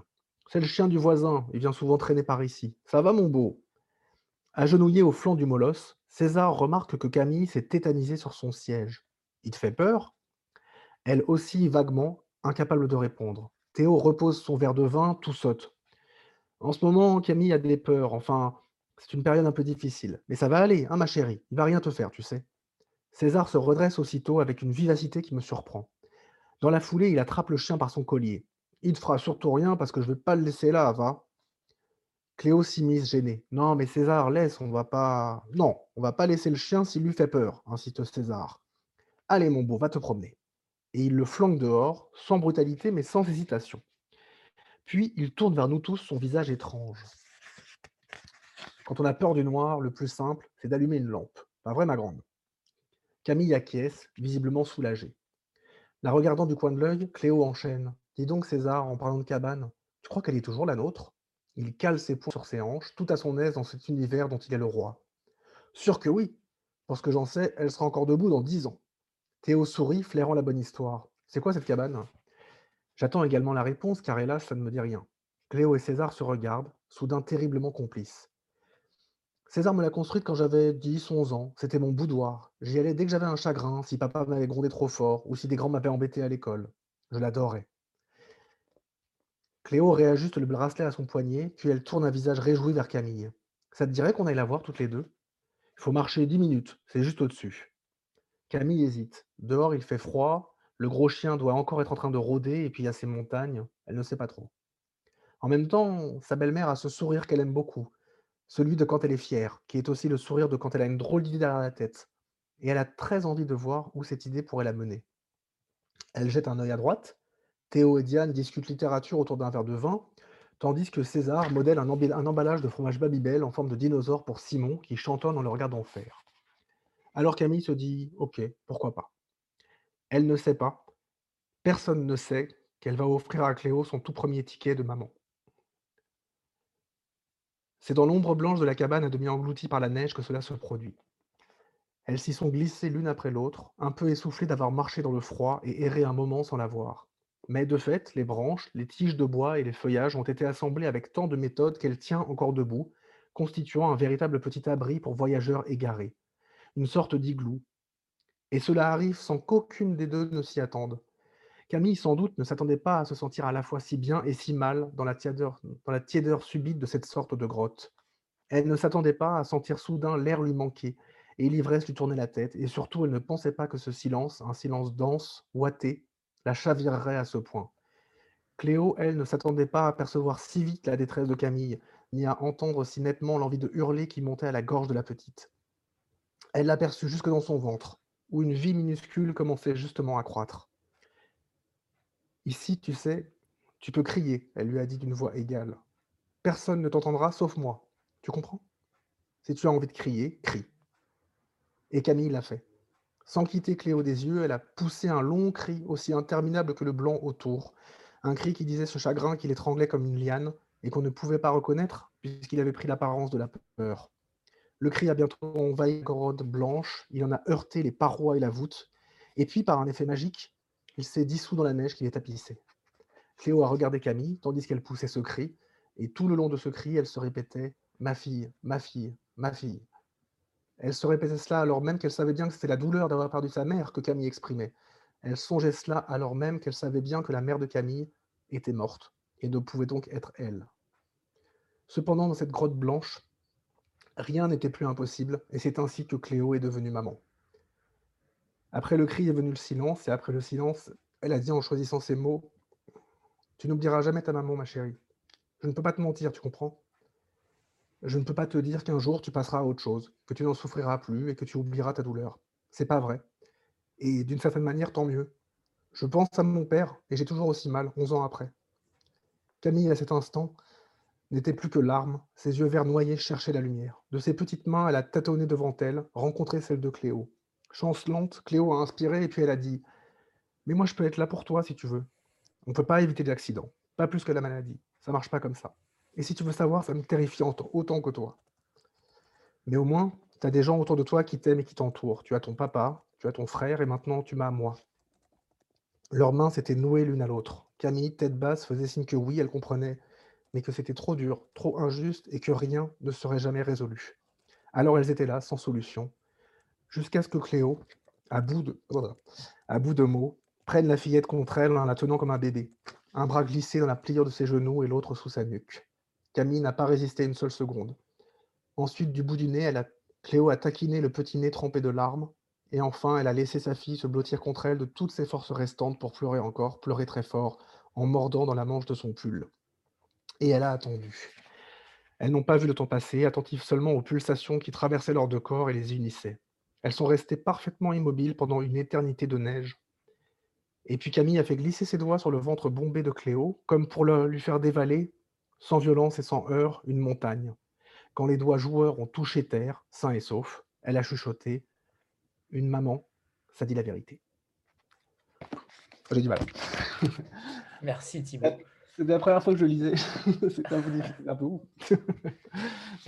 on, ressent cette émotion euh, extrêmement forte et, ma question est la suivante. Comment on arrive à garder cette distance euh, entre ce qu'on a vécu, ce qu'on écrit? Est-ce que votre écriture, l'écriture des romans que vous avez produites, est-ce qu'elle est douloureuse? Est-ce qu'elle a été difficile pour vous lorsque vous écrivez? Mais pas du tout. C'est très bizarre. Et d'ailleurs, vous voyez, je me rends compte d'un truc, c'est que euh, les choses dont je vous ai parlé tout à l'heure, je n'y euh, avais pas vraiment réfléchi en fait à ces histoires de structure magique, euh, enfin tous les terrains sur lesquels vous m'avez emmené tout à l'heure avec vos questions. Et en fait, je ne sais pas si vous l'avez vu, mais en fait, la cabane, c'est vraiment une mise en abîme du roman, quoi. En fait, c'est une cabane tellement bien construite qu'elle a résisté aux années. C'est un lieu magique dans lequel tout peut se passer. En fait, c'est enfin, mon univers romanesque. Mais je m'en ai pas rendu compte avant de le lire là. Hein. Et, et donc, cette situation, elle est, complètement fictive, hein, complètement inventée. Il n'y a, pas de cabane de neige, voilà, ça, n'existe pas. En revanche, j'ai une épouse qui a rencontré ma fille, ça c'est vrai. elles se sont sûrement, dit des choses qui ressemblaient à ça. donc, la matière des dialogues, c'est proche du, réel pur, quoi. Et, ça, pourrait me faire souffrir de l'écrire. Vous voyez, ça pourrait me ramener à des choses que j'ai vécues, qui sont compliquées, qui sont douloureuses, ou qui sont même très émouvantes. Mais en fait, pas vraiment. C'est-à-dire que quand j'écris, je suis en jubilation. Je m'éclate, en fait. Je m'amuse beaucoup. Et même quand je sais que je vais écrire un truc poignant, il y a, quelqu'un en moi qui rigole, enfin qui, qui s'éclate, vous voyez, qui jouit, qui est vraiment dans le plaisir pur. Euh, je ne suis pas du tout en train d'écrire, de pleurer devant mon ordinateur, pas du tout. En revanche, je dis à mon épouse, là, je vais faire chialer le lecteur. et c'est très bizarre, quoi. Et elle me dit, elle me dit toujours, arrête de penser à ça, c'est pas, pas important. Et je dis, si, si, là, j'ai une acmé. Vous voyez, là, j'ai un moment où, tac, je sais que je vais, je vais faire chialer le lecteur. Ça va marcher, en fait. Donc, je suis plutôt en train de m'amuser, en réalité. C'est récréatif. C'est créatif et récréatif. Incroyable anecdote. J'étais persuadé de l'inverse. Euh, et en plus, l'émotion ressort donc en lisant le passage euh, c'est surprenant, c'est toujours très surprenant. Ça oui.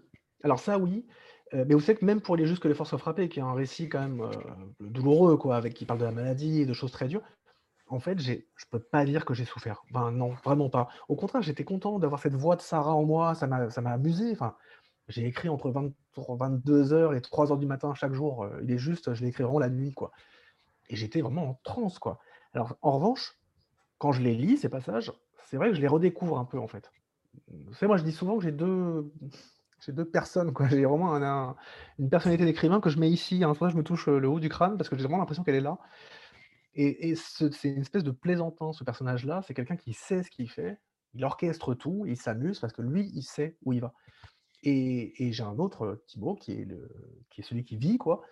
Et lui, en revanche, il redécouvre les choses. Et quand, quand, je relis des passages des romans que j'ai écrits, c'est vrai que je me laisse surprendre, en fait. Et, c'est vrai que ça m'émeut. Là, j'ai du mal à le finir parce que j'étais un peu débordé en fait. Donc c'est ouais, vraiment rigolo ce truc. le fait de, je me mets dans, la peau des femmes pour écrire très souvent quand même, donc je sors de moi en fait. Mais en fait, j'ai le sentiment déjà d'avoir deux, deux, parts qui, qui, communiquent, qui cohabitent quoi. Stéphanie? Oui, alors déjà, merci pour cette euh, lecture parce que je crois que c'était mon passage préféré, euh, la cabane. Et aussi, euh, un autre qui lui ressemble, c'est au moment où Oscar retourne dans la maison dans laquelle il a, il a vécu. Donc, enfin, quand il est, quand il est en pleine crise. Et ah c'est ponctué assez fréquemment quand même, les différents chapitres, c'est quand même ponctué de scènes comme ça très fortes et symboliquement qui veulent dire beaucoup de choses. Euh, ça, effectivement, ça marche très bien sur le lecteur. Je vous garantis que voilà, on est accroché à, toutes ces scènes-là. En fait, euh, il se passe quelque chose. Alors moi, ma question, c'était euh, c'était autre chose. C'était par rapport à, vos thèmes. Donc, en fait, enfin. Enfin, ce que j'ai compris dans, dans ce roman-là, c'est que ce qui vous intéresse vraiment, c'est la famille, la, la transmission aussi, le, mmh. le, fait d'être parent, d'être enfant, de ne pas être forcément euh, le parent euh, biologique, mais d'être quand même un parent véritable ou un enfant véritable, comme le dit euh, le titre. Et donc, bah, toutes ces questions-là, et l'adolescence aussi, c'est très, très présent.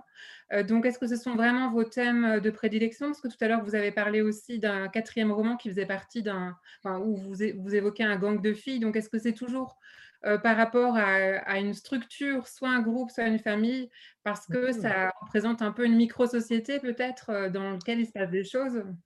Ouais, vous êtes forte, c'est vrai.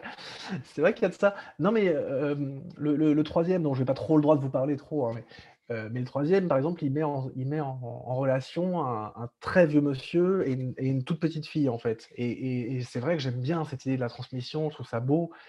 Heu, c'est sans doute des choses avec lesquelles j'ai grandi d'ailleurs. Vous savez, des phrases comme ça, que dans ma famille on citait souvent, heu: «Si si si jeunesse savait, si vieillesse pouvait». Vous voyez, je crois que c'est Corneille, si je ne me trompe pas. Toute cette idée selon laquelle la vie est un jeu que que l'on passe toute notre existence à apprendre et non, pas le chanteur. Et une fois qu'on est arrivé au bout de cette existence, en fait, on a compris des choses qui nous auraient servi, heu, sans doute pour bien la vivre. Enfin, voilà, toute cette roue, ce côté cyclique me plaît et en plus, c'est vrai qu'il ricoche un petit peu avec, heu, avec une forme de spiritualité que j'ai, je pense, heu, que j'ai dans la tête, en fait, selon laquelle, voilà, la vie s'arrête pas aux aux simples frontières du réel, quoi. Enfin, cette phrase, elle fait un peu, X-Files, quoi, mais bon, vous avez compris ce que je veux dire. J'ai j'aime bien l'idée qu'il y a de la magie dans le réel et donc dans mes thématiques de prédilection, c'est vrai qu'il y a la transmission, il y a la naissance et la mort, indéniablement, dans le 3 il y a encore la mort qui est présente. Parce qu'évidemment, ces 2 bouts de l'existence qui communiquent, heu, bah, c'est passionnant, quoi, c'est terrifiant, c'est passionnant.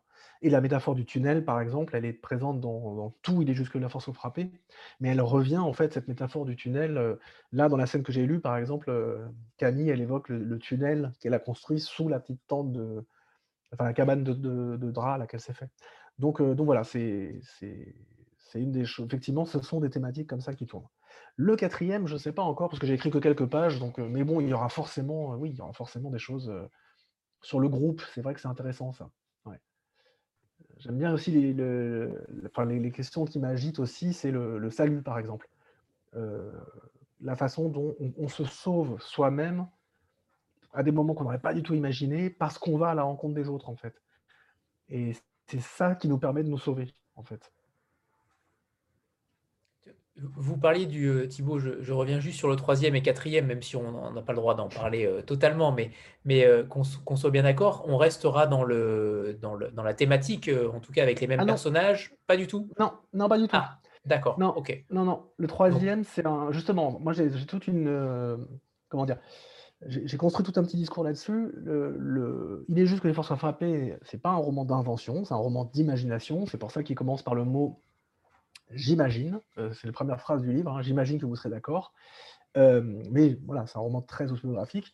Les enfants véritables, c'est un roman qui comporte encore une part autobiographique, mais dans lequel j'ai introduit plus d'inventions pures. Heu, le personnage de César, par exemple, c'est un personnage complètement inventé. Il se trouve que c'est le personnage que je préfère en plus, donc c'est assez marrant, mais voilà. Et le troisième roman, c'est un roman de pure invention. Donc, donc je je suis sorti de cette geste-là, heu, mais il n'est pas impossible que j'y revienne un jour d'ailleurs, parce que César, je pense que j'ai des choses à lui faire à lui faire faire encore, heu, dans d'autres histoires. Mais là, non, j'avais envie de partir sur autre chose. Et justement, c'est, parce que j'avais cru comprendre que les 3 et 4 étaient dans la même, dans la même veine, et je me suis dit, «Est-ce que c'est pas, trop réconfortant?» est-ce que vous avez voilà, vous vous restez dans cet univers-là parce que vous savez que ça marche et donc vous prenez peu de risques et donc du coup, là, vous me contredisez puisque vous prenez un risque fort en en bouleversant, heu, ce plan-là et donc en créant, heu, encore un autre univers. Heu, est-ce que vous étiez, est-ce que vous aviez vous craigniez, heu, de sortir de ces, de ces 2 romans-là ou au contraire, c'était une encore une nouvelle voie qui allait s'ouvrir à vous et la possibilité de créer davantage?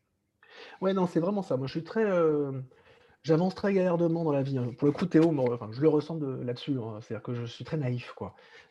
Donc quand j'ai écrit «Il est juste» et je l'ai montré à certains de mes auteurs avant de le publier, en a qui m'ont dit: «Mais tu te rends compte quand même?» et je dis: «Bah, non, pas trop, heu» et et eux, en fait, ce qu'ils voulaient dire, c'est: «Rends-toi compte que la parution de ce livre va te bouleverser, en fait, va faire naître des émotions» et moi, j'ai rien vu du tout.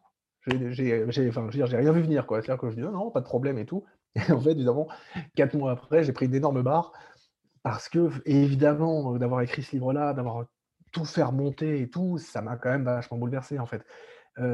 mais je ne l'avais pas du tout anticipé. Et de la même façon que je me suis lancé dans Les Enfants Véritables, un peu comme ça, encore perdu, et pour me rendre compte que j'avais écrit un roman de réconciliation, en fait, un roman de renaissance, mais un roman qui, qui permet aussi d'aller au bout de cette idée de la famille, en fait.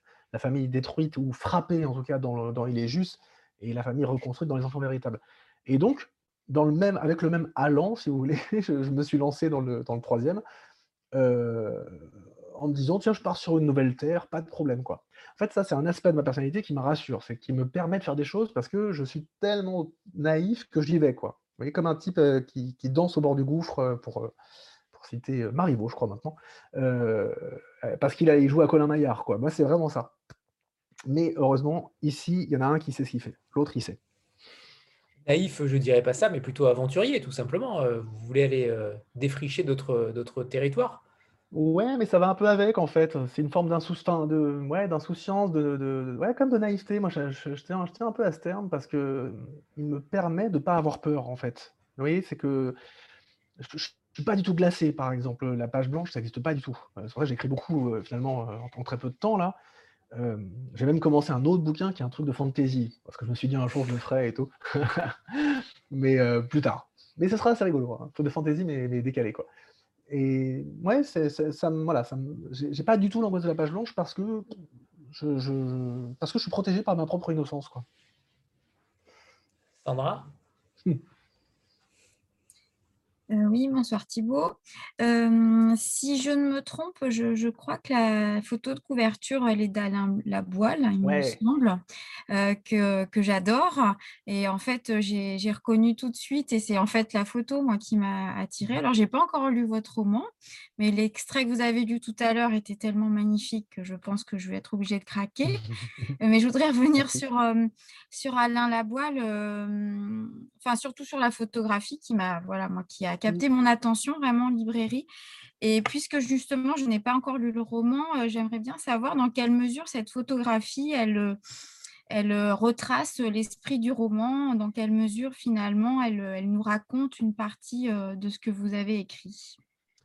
Alors ça c'est amusant parce que avant donc qu'on discute de la couverture avec les éditrices, elle qui travaille à la, à trouver le visuel de couverture, ce qui n'est pas le cas de tous les éditeurs. Euh, il y a des éditeurs qui laissent plutôt ça à leurs maquettistes. Elles, c'est leur, euh, leur charge. Quoi. Et donc, on avait un peu parlé, et avec mon épouse, on s'était dit, il y a un photographe qui serait vraiment génial, c'est Alain Laboile, parce que c'est exactement ce que je veux raconter. C'est-à-dire la famille avec quelque chose d'assez tribal, en fait, parce que la, Voile, il filme ses propres enfants en plus, et puis ils sont à poil, euh, en train de faire des jeux tout le temps. Il y a, il y a, un, il y a un, esprit, un, il un côté Robinsonade qui est très présent dans son univers. Il y a justement cet, éclairage un peu magique dont on parlait tout à l'heure. C'est-à-dire que parfois, ça pourrait presque être des scènes de contes de fées euh, un tout petit peu inquiétantes même. Enfin, il, y a, énormément de choses qui, transitent dans ces scènes arrachées au réel. Donc, c'est pas du réel pur, c'est un réel un peu mythifié. Donc, c'était exactement ce que je voulais. Mais moi, je pensais que c'était impossible, en fait. J'avais dit ça aux filles, mais je pensais que c'était euh, euh, inatteignable. Et en fait, elles sont arrivées avec trois propositions de couverture, deux photos de la, de la boile. Et moi, les trois me plaisaient, mais celle-là, ce que j'aime particulièrement, c'est la petite gamine avec le, doigt dans le nez. Je trouve que c'est top parce que ça ajoute de la malice.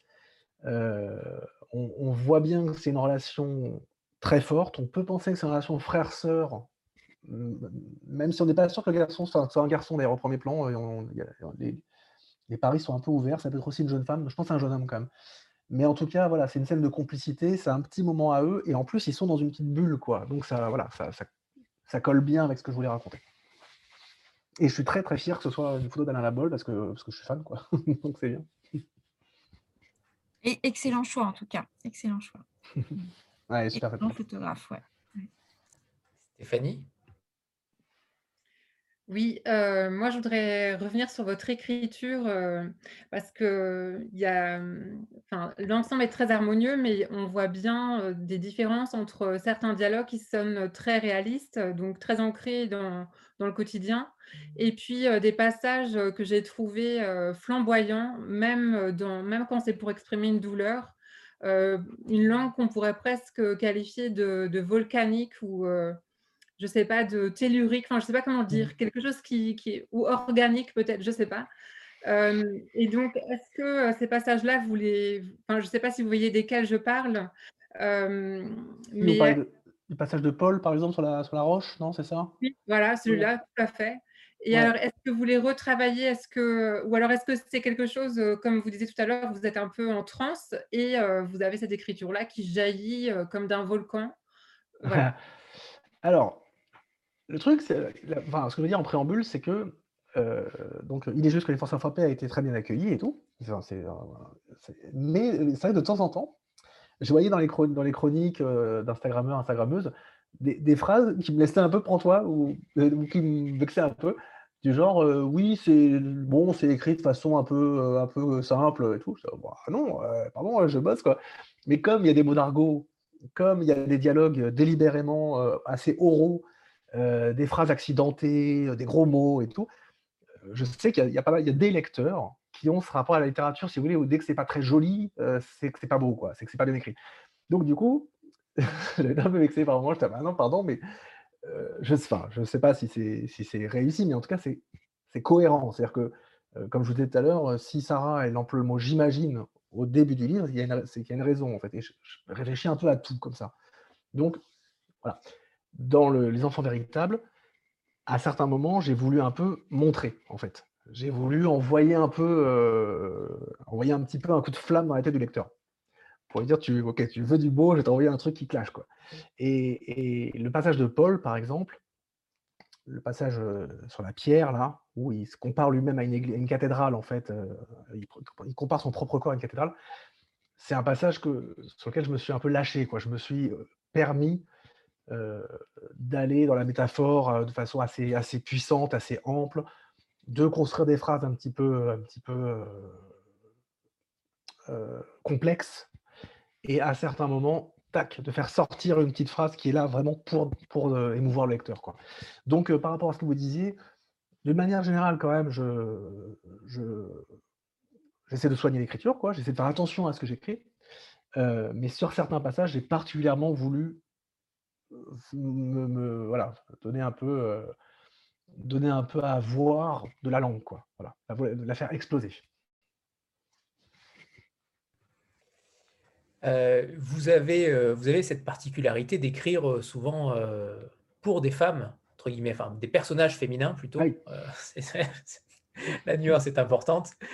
vous avez ce, rapport à la maternité qui est plutôt rare pour un homme. Comment vous arrivez à vous mettre dans la peau d'une femme aussi facilement? Alors j'aimerais bien avoir aussi l'avis peut-être de certaines femmes ce soir par rapport à ce ressenti-là. comment vous arrivez à, vous immerger totalement dans euh, pour un personnage féminin en réalité, puisque c'est extrêmement bien réussi? Je, vais raconter un truc marrant à ce propos. C'est que donc dans, Les Enfants Véritables, la première partie est donc narrée par, euh, par Diane. Et Diane, c'est une mère, euh, c'est une mère fantasque et démissionnaire en fait. Elle, se barre tout le temps, elle est comédienne, elle, est, elle est jamais là. Euh, elle, abandonne quasiment son bébé euh, Cléo, même si elle revient la voir de temps en temps. Euh, elle, arrive avec un deuxième bébé dans son ventre qui n'est pas celui de Paul. Enfin voilà, donc c'est une mère très fantastique. Et, moi, je, pensais vraiment l'avoir complètement inventé, ce personnage. Et, et j'en parle à ma mère et je lui dis c'est drôle parce que j'imagine, euh, pour, pour, pour, cette, cette femme-là, j'imagine une comédienne, une Fanny Ardant, par exemple, une femme comme ça et tout. Mais tu as vu, d'où me vient ce personnage de femme comme ça qui se barre et tout. Et ma mère me dit, mais mon chéri, mais c'était moi en fait.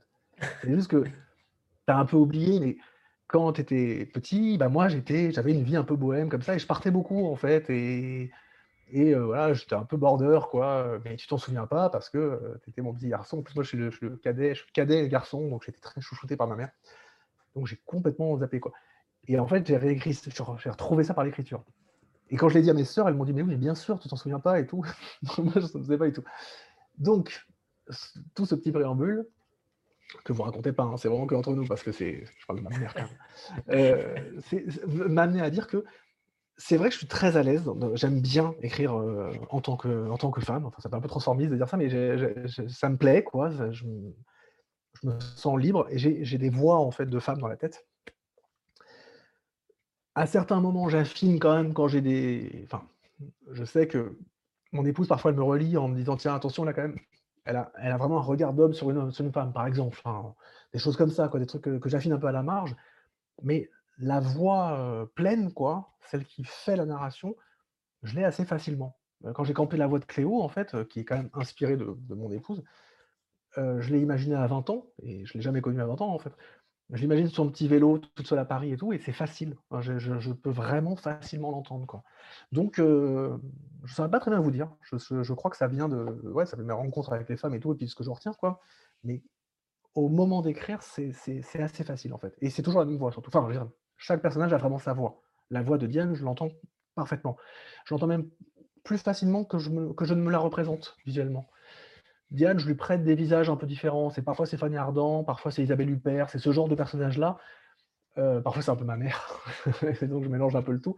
Mais finalement, je suis plus, j'écris plus à l'oreille en réalité. J'ai une, voix bien claire pour chaque personnage, euh, alors que le- leurs visages, ils sont composites en fait. C'est des, c'est des mélanges de gens que je connais. Et justement, en parlant de, de cinéma, puisque j'ai cru comprendre que vous étiez quand même assez proche, euh, euh, vous aimez euh, cette culture-là, euh, les posters derrière vous euh, en Ah, témoignent. avez- Ah.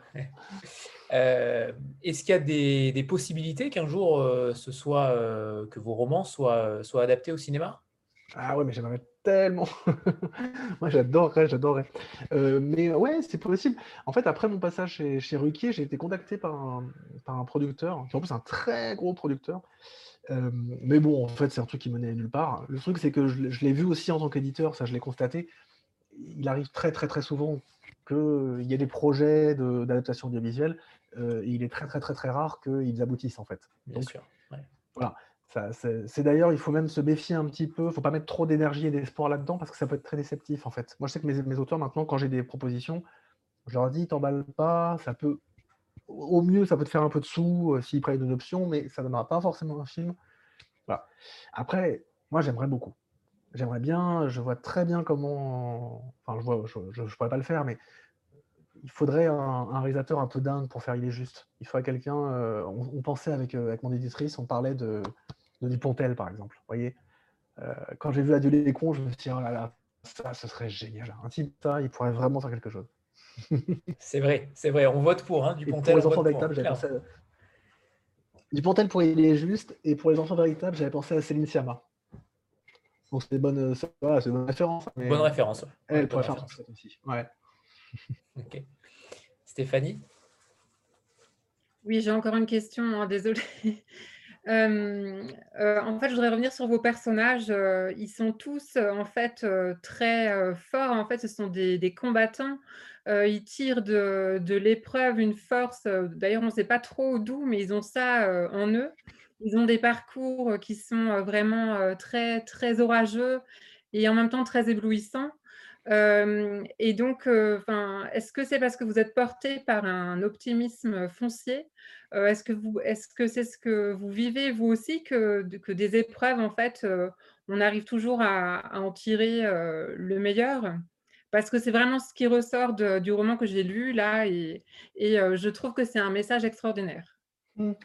Bah, ouais, alors c'est vrai que j'avais pas forcément euh, réfléchi à ça pour les enfants véritables en tout cas, parce qu'il est juste, euh, parle vraiment de ça, parle vraiment du fait de, de, vivre une épreuve terrible et de, et de la surmonter en fait. Euh, dans les enfants, il y, a des- y a- les personnages qui ont été frappés dans le précédent, puis les autres, ils ont leur vie, quoi. Donc, ils ont traversé des drames, mais on, on en traverse tous, on en traversera tous dans nos vies. Vous voyez, c'est pas, c'est pas extraordinaire de perdre un, un parent, c'est, ça fait partie de la vie, quoi. Donc, je me suis plus concentré sur euh, leurs caractéristiques, euh, sur la, colère de Solène, sur euh, le, côté arrêté de César. Vous voyez, ah, César, c'est un personnage assez qui a des limites, quoi. Et il va falloir qu'il apprenne assez vite à les accepter, à savoir qu'il est comme ça. Il, a un côté un peu buté, il a un côté un peu, brut, quoi.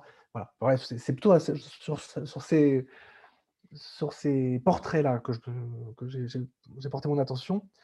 Euh, après, sur euh, effectivement le fait qu'ils sont tous animés d'une certaine force qui leur permet d'avancer. Oui, ça vient de moi, hein, clairement. Moi, je suis comme ça. hein. Je suis, euh, incroyablement optimiste et, enthousiaste et, léger, quoi. Il faut même que je me tape un peu sur la tête pour revenir sur le réel, parce que sinon je passe mon temps à m'envoler, quoi. cela étant, ils ont quand même des façons différentes de répondre aux épreuves. Solène, elle, répond vraiment par la noirceur, quoi. Vous voyez, elle a une force de, force, mais c'est une force noire, quoi, vraiment. Donc, il compose, comme vous l'avez très, très, justement tout à l'heure, il compose une sorte de, pour moi, hein, une sorte de représentation miniature de la société, en fait, où, chacun peut trouver sa place avec ce qu'il est, en fait. Donc César, il ne pourra pas faire autre chose que ce qu'il est. Ce qu'il faut simplement, c'est qu'il comprenne ce qu'il est et qu'il accepte. Quoi. Mais vous n'avez pas eu peur d'être presque dans la surenchère? Alors, ce n'est pas le cas du tout, ce n'est pas du tout ce que j'ai ressenti, mais parce que je trouve quand même que vous, vous chargez la mule, si on peut dire. C'est-à-dire, chacun arrive avec ses casseroles et vous recomposez une famille à partir de, deux familles abîmées. C'est pas, tout le monde n'a pas forcément là, en fait. C'est quand même des personnages qui ont été très abîmés et même si pas, ça arrive à, d'autres, évidemment, de perdre un, parent quand on est jeune, euh, le fait qu'ils soient tous euh, dans cette situation-là, euh, dans deux familles différentes, je trouve que ça, ça donnait en fait un, tableau assez, noir de la vie, enfin de une vie ah en fait.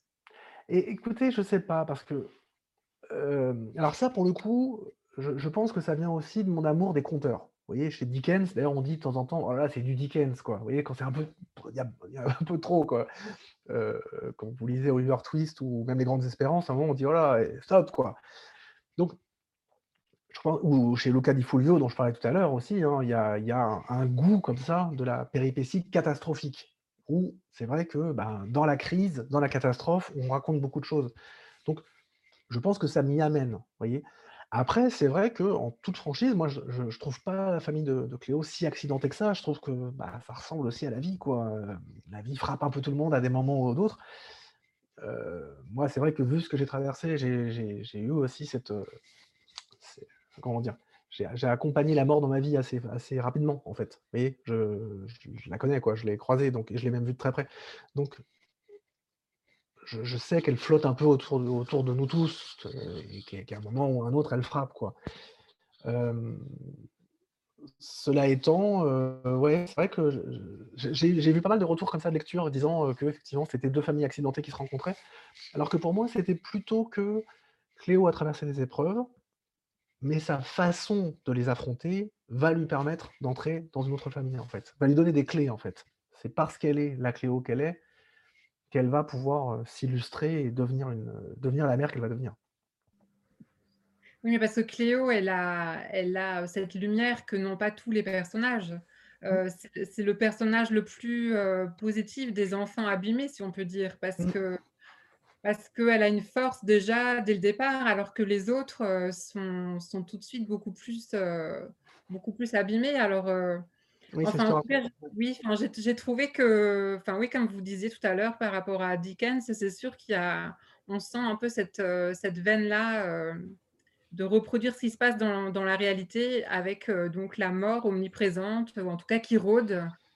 Oui, c'est ça, parce que omniprésente, non, parce que parce qu'après, j'ai essayé aussi justement de mettre des scènes de festin, des scènes de, de, de danse, de fêtes, c'est pour ça qu'il y a plusieurs fêtes, donc des scènes de vie en fait. Hein dans mes influences cinématographiques, pour le coup, il y a aussi a Fellini, par exemple, que j'adore. C'est-à-dire que j'aime bien aussi ces auteurs-là qui, célèbrent l'aspect très, joyeux de la vie.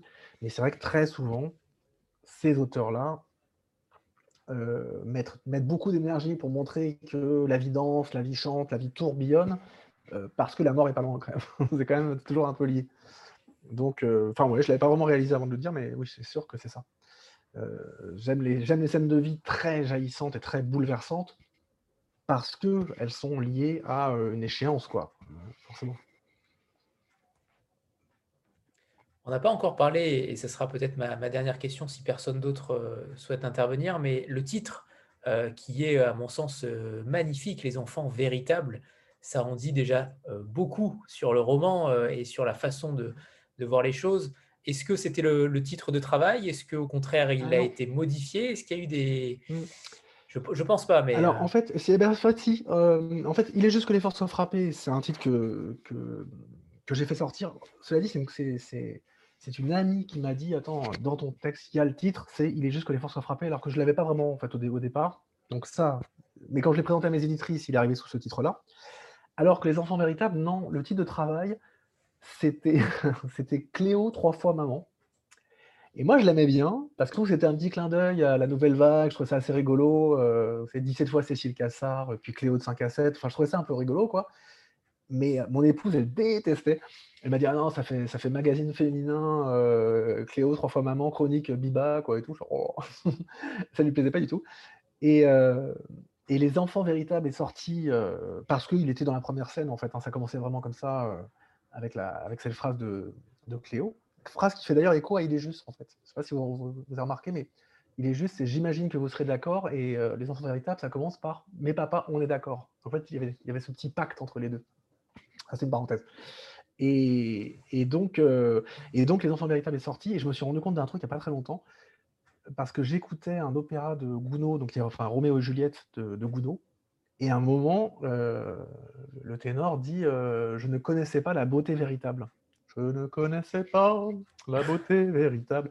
Et là, je l'écoutais, je fais Ah, ben, en fait, ça vient de là. très bien, très bien. En effet, ça, bah, pour ma part, euh, je préfère ce titre-là, évidemment. Oui. Euh, je ne sais plus si Hélène vous avait demandé un deuxième extrait à lire, euh, mais si vous en avez un, ce sera avec grand plaisir pour euh, terminer en beauté cette rencontre. Ou peut-être le, début, si vous n'en avez pas préparé un autre, le début. Oui, les deux pages du début, comme ça c'est bien pour finir. Parfait. Parfait. ça? Ouais, très bien. Mais papa, on est d'accord, c'est moi ton enfant véritable. Paul sourit sous son bonnet. On est d'accord. Cette gamine, elle ne s'arrête jamais. Va savoir où elle est chercher cette histoire d'enfant véritable. Peut-être euh, sur le dos d'un livre, dans la bibliothèque. Ça lui dit vaguement quelque chose. De sa main gauche, il serre plus fort le morceau de bois qu'il sculpte, et de l'autre, il jette trois coups de canif rapides sur l'écorce tendre, afin de se donner une idée de la forme voulue pour plus tard. Entre ses doigts de bûcheron, la figurine paraît minuscule. Il la fait tourner un moment sous le soleil d'été, devinant du coin de l'œil les montagnes qui les entourent, lui et sa fille, sa Cléo. Cléo s'est juchée sur un rocher plat bien chaud, au-dessus de lui, ses chaussures de randonnée délacées dans l'air. Elle les agite comme deux petites balles au bout de ses mollets rondelets, pour faire sentir à son père qu'elle est impatiente d'entendre sa réponse. Il parle peu, elle le sait, mais quand les mots viennent, il faut se tenir prête. Car les choses qu'il dira, elle ne les entendra de personne d'autre. Et certainement pas de moi, c'est-à-dire sa mère, je ne suis pas dans le paysage, ni au sens propre, ni au figuré. En ce moment, je dois me trouver quelque part entre Paris et Trouville, enfin, à plusieurs centaines de kilomètres du petit village perdu dans la vallée de l'Ubaye, où Paul élève notre fille. Du reste, même si j'avais été physiquement présente, comme cela m'arrive quatre ou cinq fois par an, avec, à bien y réfléchir, une certaine régularité dans la saisonnalité de mes retours au foyer, je resterais étrangère au monde intérieur de Cléo. Je n'en suis pas fier, comment le pourrais-je, mais je me targue au moins d'être lucide, tout comme elle du reste. Du haut de ses sept ans, Ma fille a très bien compris qu'elle avait un père chêne sur lequel elle peut s'appuyer pour grandir et une mère herbe folle dont elle ne peut que suivre du regard les gracieux envols et les atterrissages en catastrophe, sans espérer beaucoup plus qu'une conversation sur le dernier roman qu'elle a lu ou des conseils sur la façon de se tenir à un dîner. Pour ce que Cléo connaît des dîners. Je ne peux certainement pas dire que ma fille me comprenne. À son âge, ce sera impossible. Et puis me comprendre, c'est la spécialité de Paul. Tout, de ses bras immenses lorsqu'il s'ouvre pour encore une fois me recueillir jusqu'à son front qui reste droit comme pour m'indiquer qu'il n'attend pas d'excuses ni même d'explications, semble dire cela de lui. Paul accepte tout, comprend tout, les bonnes et les mauvaises surprises de la vie, et cette femme bizarre qui est la sienne. Je me dis parfois que s'il avait eu le choix, il aurait préféré tomber amoureux d'une autre que moi, une personnalité plus à son image, stable, fiable. Mais voilà, ça ne s'est pas présenté ainsi. En pur montagnard, Paul sait que la seule manière de survivre à un environnement hostile, c'est de s'y adapter. Contrairement à moi, sa fille n'a rien d'un environnement hostile. Aussi, s'adapter à elle ne lui cause-t-il aucune difficulté. Avec des gestes lents, la petite le soupçonne d'en faire un peu trop pour coller à son image de Lévin sculpteur. Il repose la, figurine de bois entre ses pieds nus, orteils en éventail. Il a choisi de s'asseoir dans ce trou d'ombre, sous le rocher où trépigne sa gamine, pour la qualité de l'herbe qu'il offre. Cela lui fait un coussin de verdure acceptable pour travailler. Il n'aime rien tant que façonner au milieu de ces montagnes. Un soupir très doux. Il regarde ses mains, ses grandes mains qui le font vivre et lui permettent d'assurer la subsistance de son foyer entre travaux de charpente, bidouillage d'hiver, maçonnerie fine et traite des brebis, sans oublier la modique somme qu'il perçoit en tant que pompier volontaire. Il les regarde longtemps, ces mains dont il dépend, et puis il dit Véritable, qu'est-ce que ça signifie selon toi? Cléo lève les yeux au ciel. Dans sa tête, du matin au soir, elle passe son temps à faire des paris. Si je vois une marmotte, il y aura de la tarte au mur pour le dessert. Si le voisin vient nous emprunter des œufs, l'école sera fermée demain. Si je pose une question à papa, il répondra d'abord par une autre question. Et elle attend docile. Merci. Merci Thibault. Il est temps de, vous remercier infiniment pour, pour cette rencontre. Euh, vous êtes si attachant Thibault, euh, euh, c'est véritablement surprenant chaque fois. Donc merci, merci vraiment pour ce moment avec vous. oui, la photo, la photo, on va faire la photo. Oui, Stéphanie, oui. 3, 2, 1. Photo, Oh, c'est mignon, il y a un petit, un petit gâteau anniversaire. Merci à tous. Bah, merci, moi j'ai euh, adoré aussi vous rencontrer, c'était super. Ça m'a beaucoup venu en fait. Euh, voilà.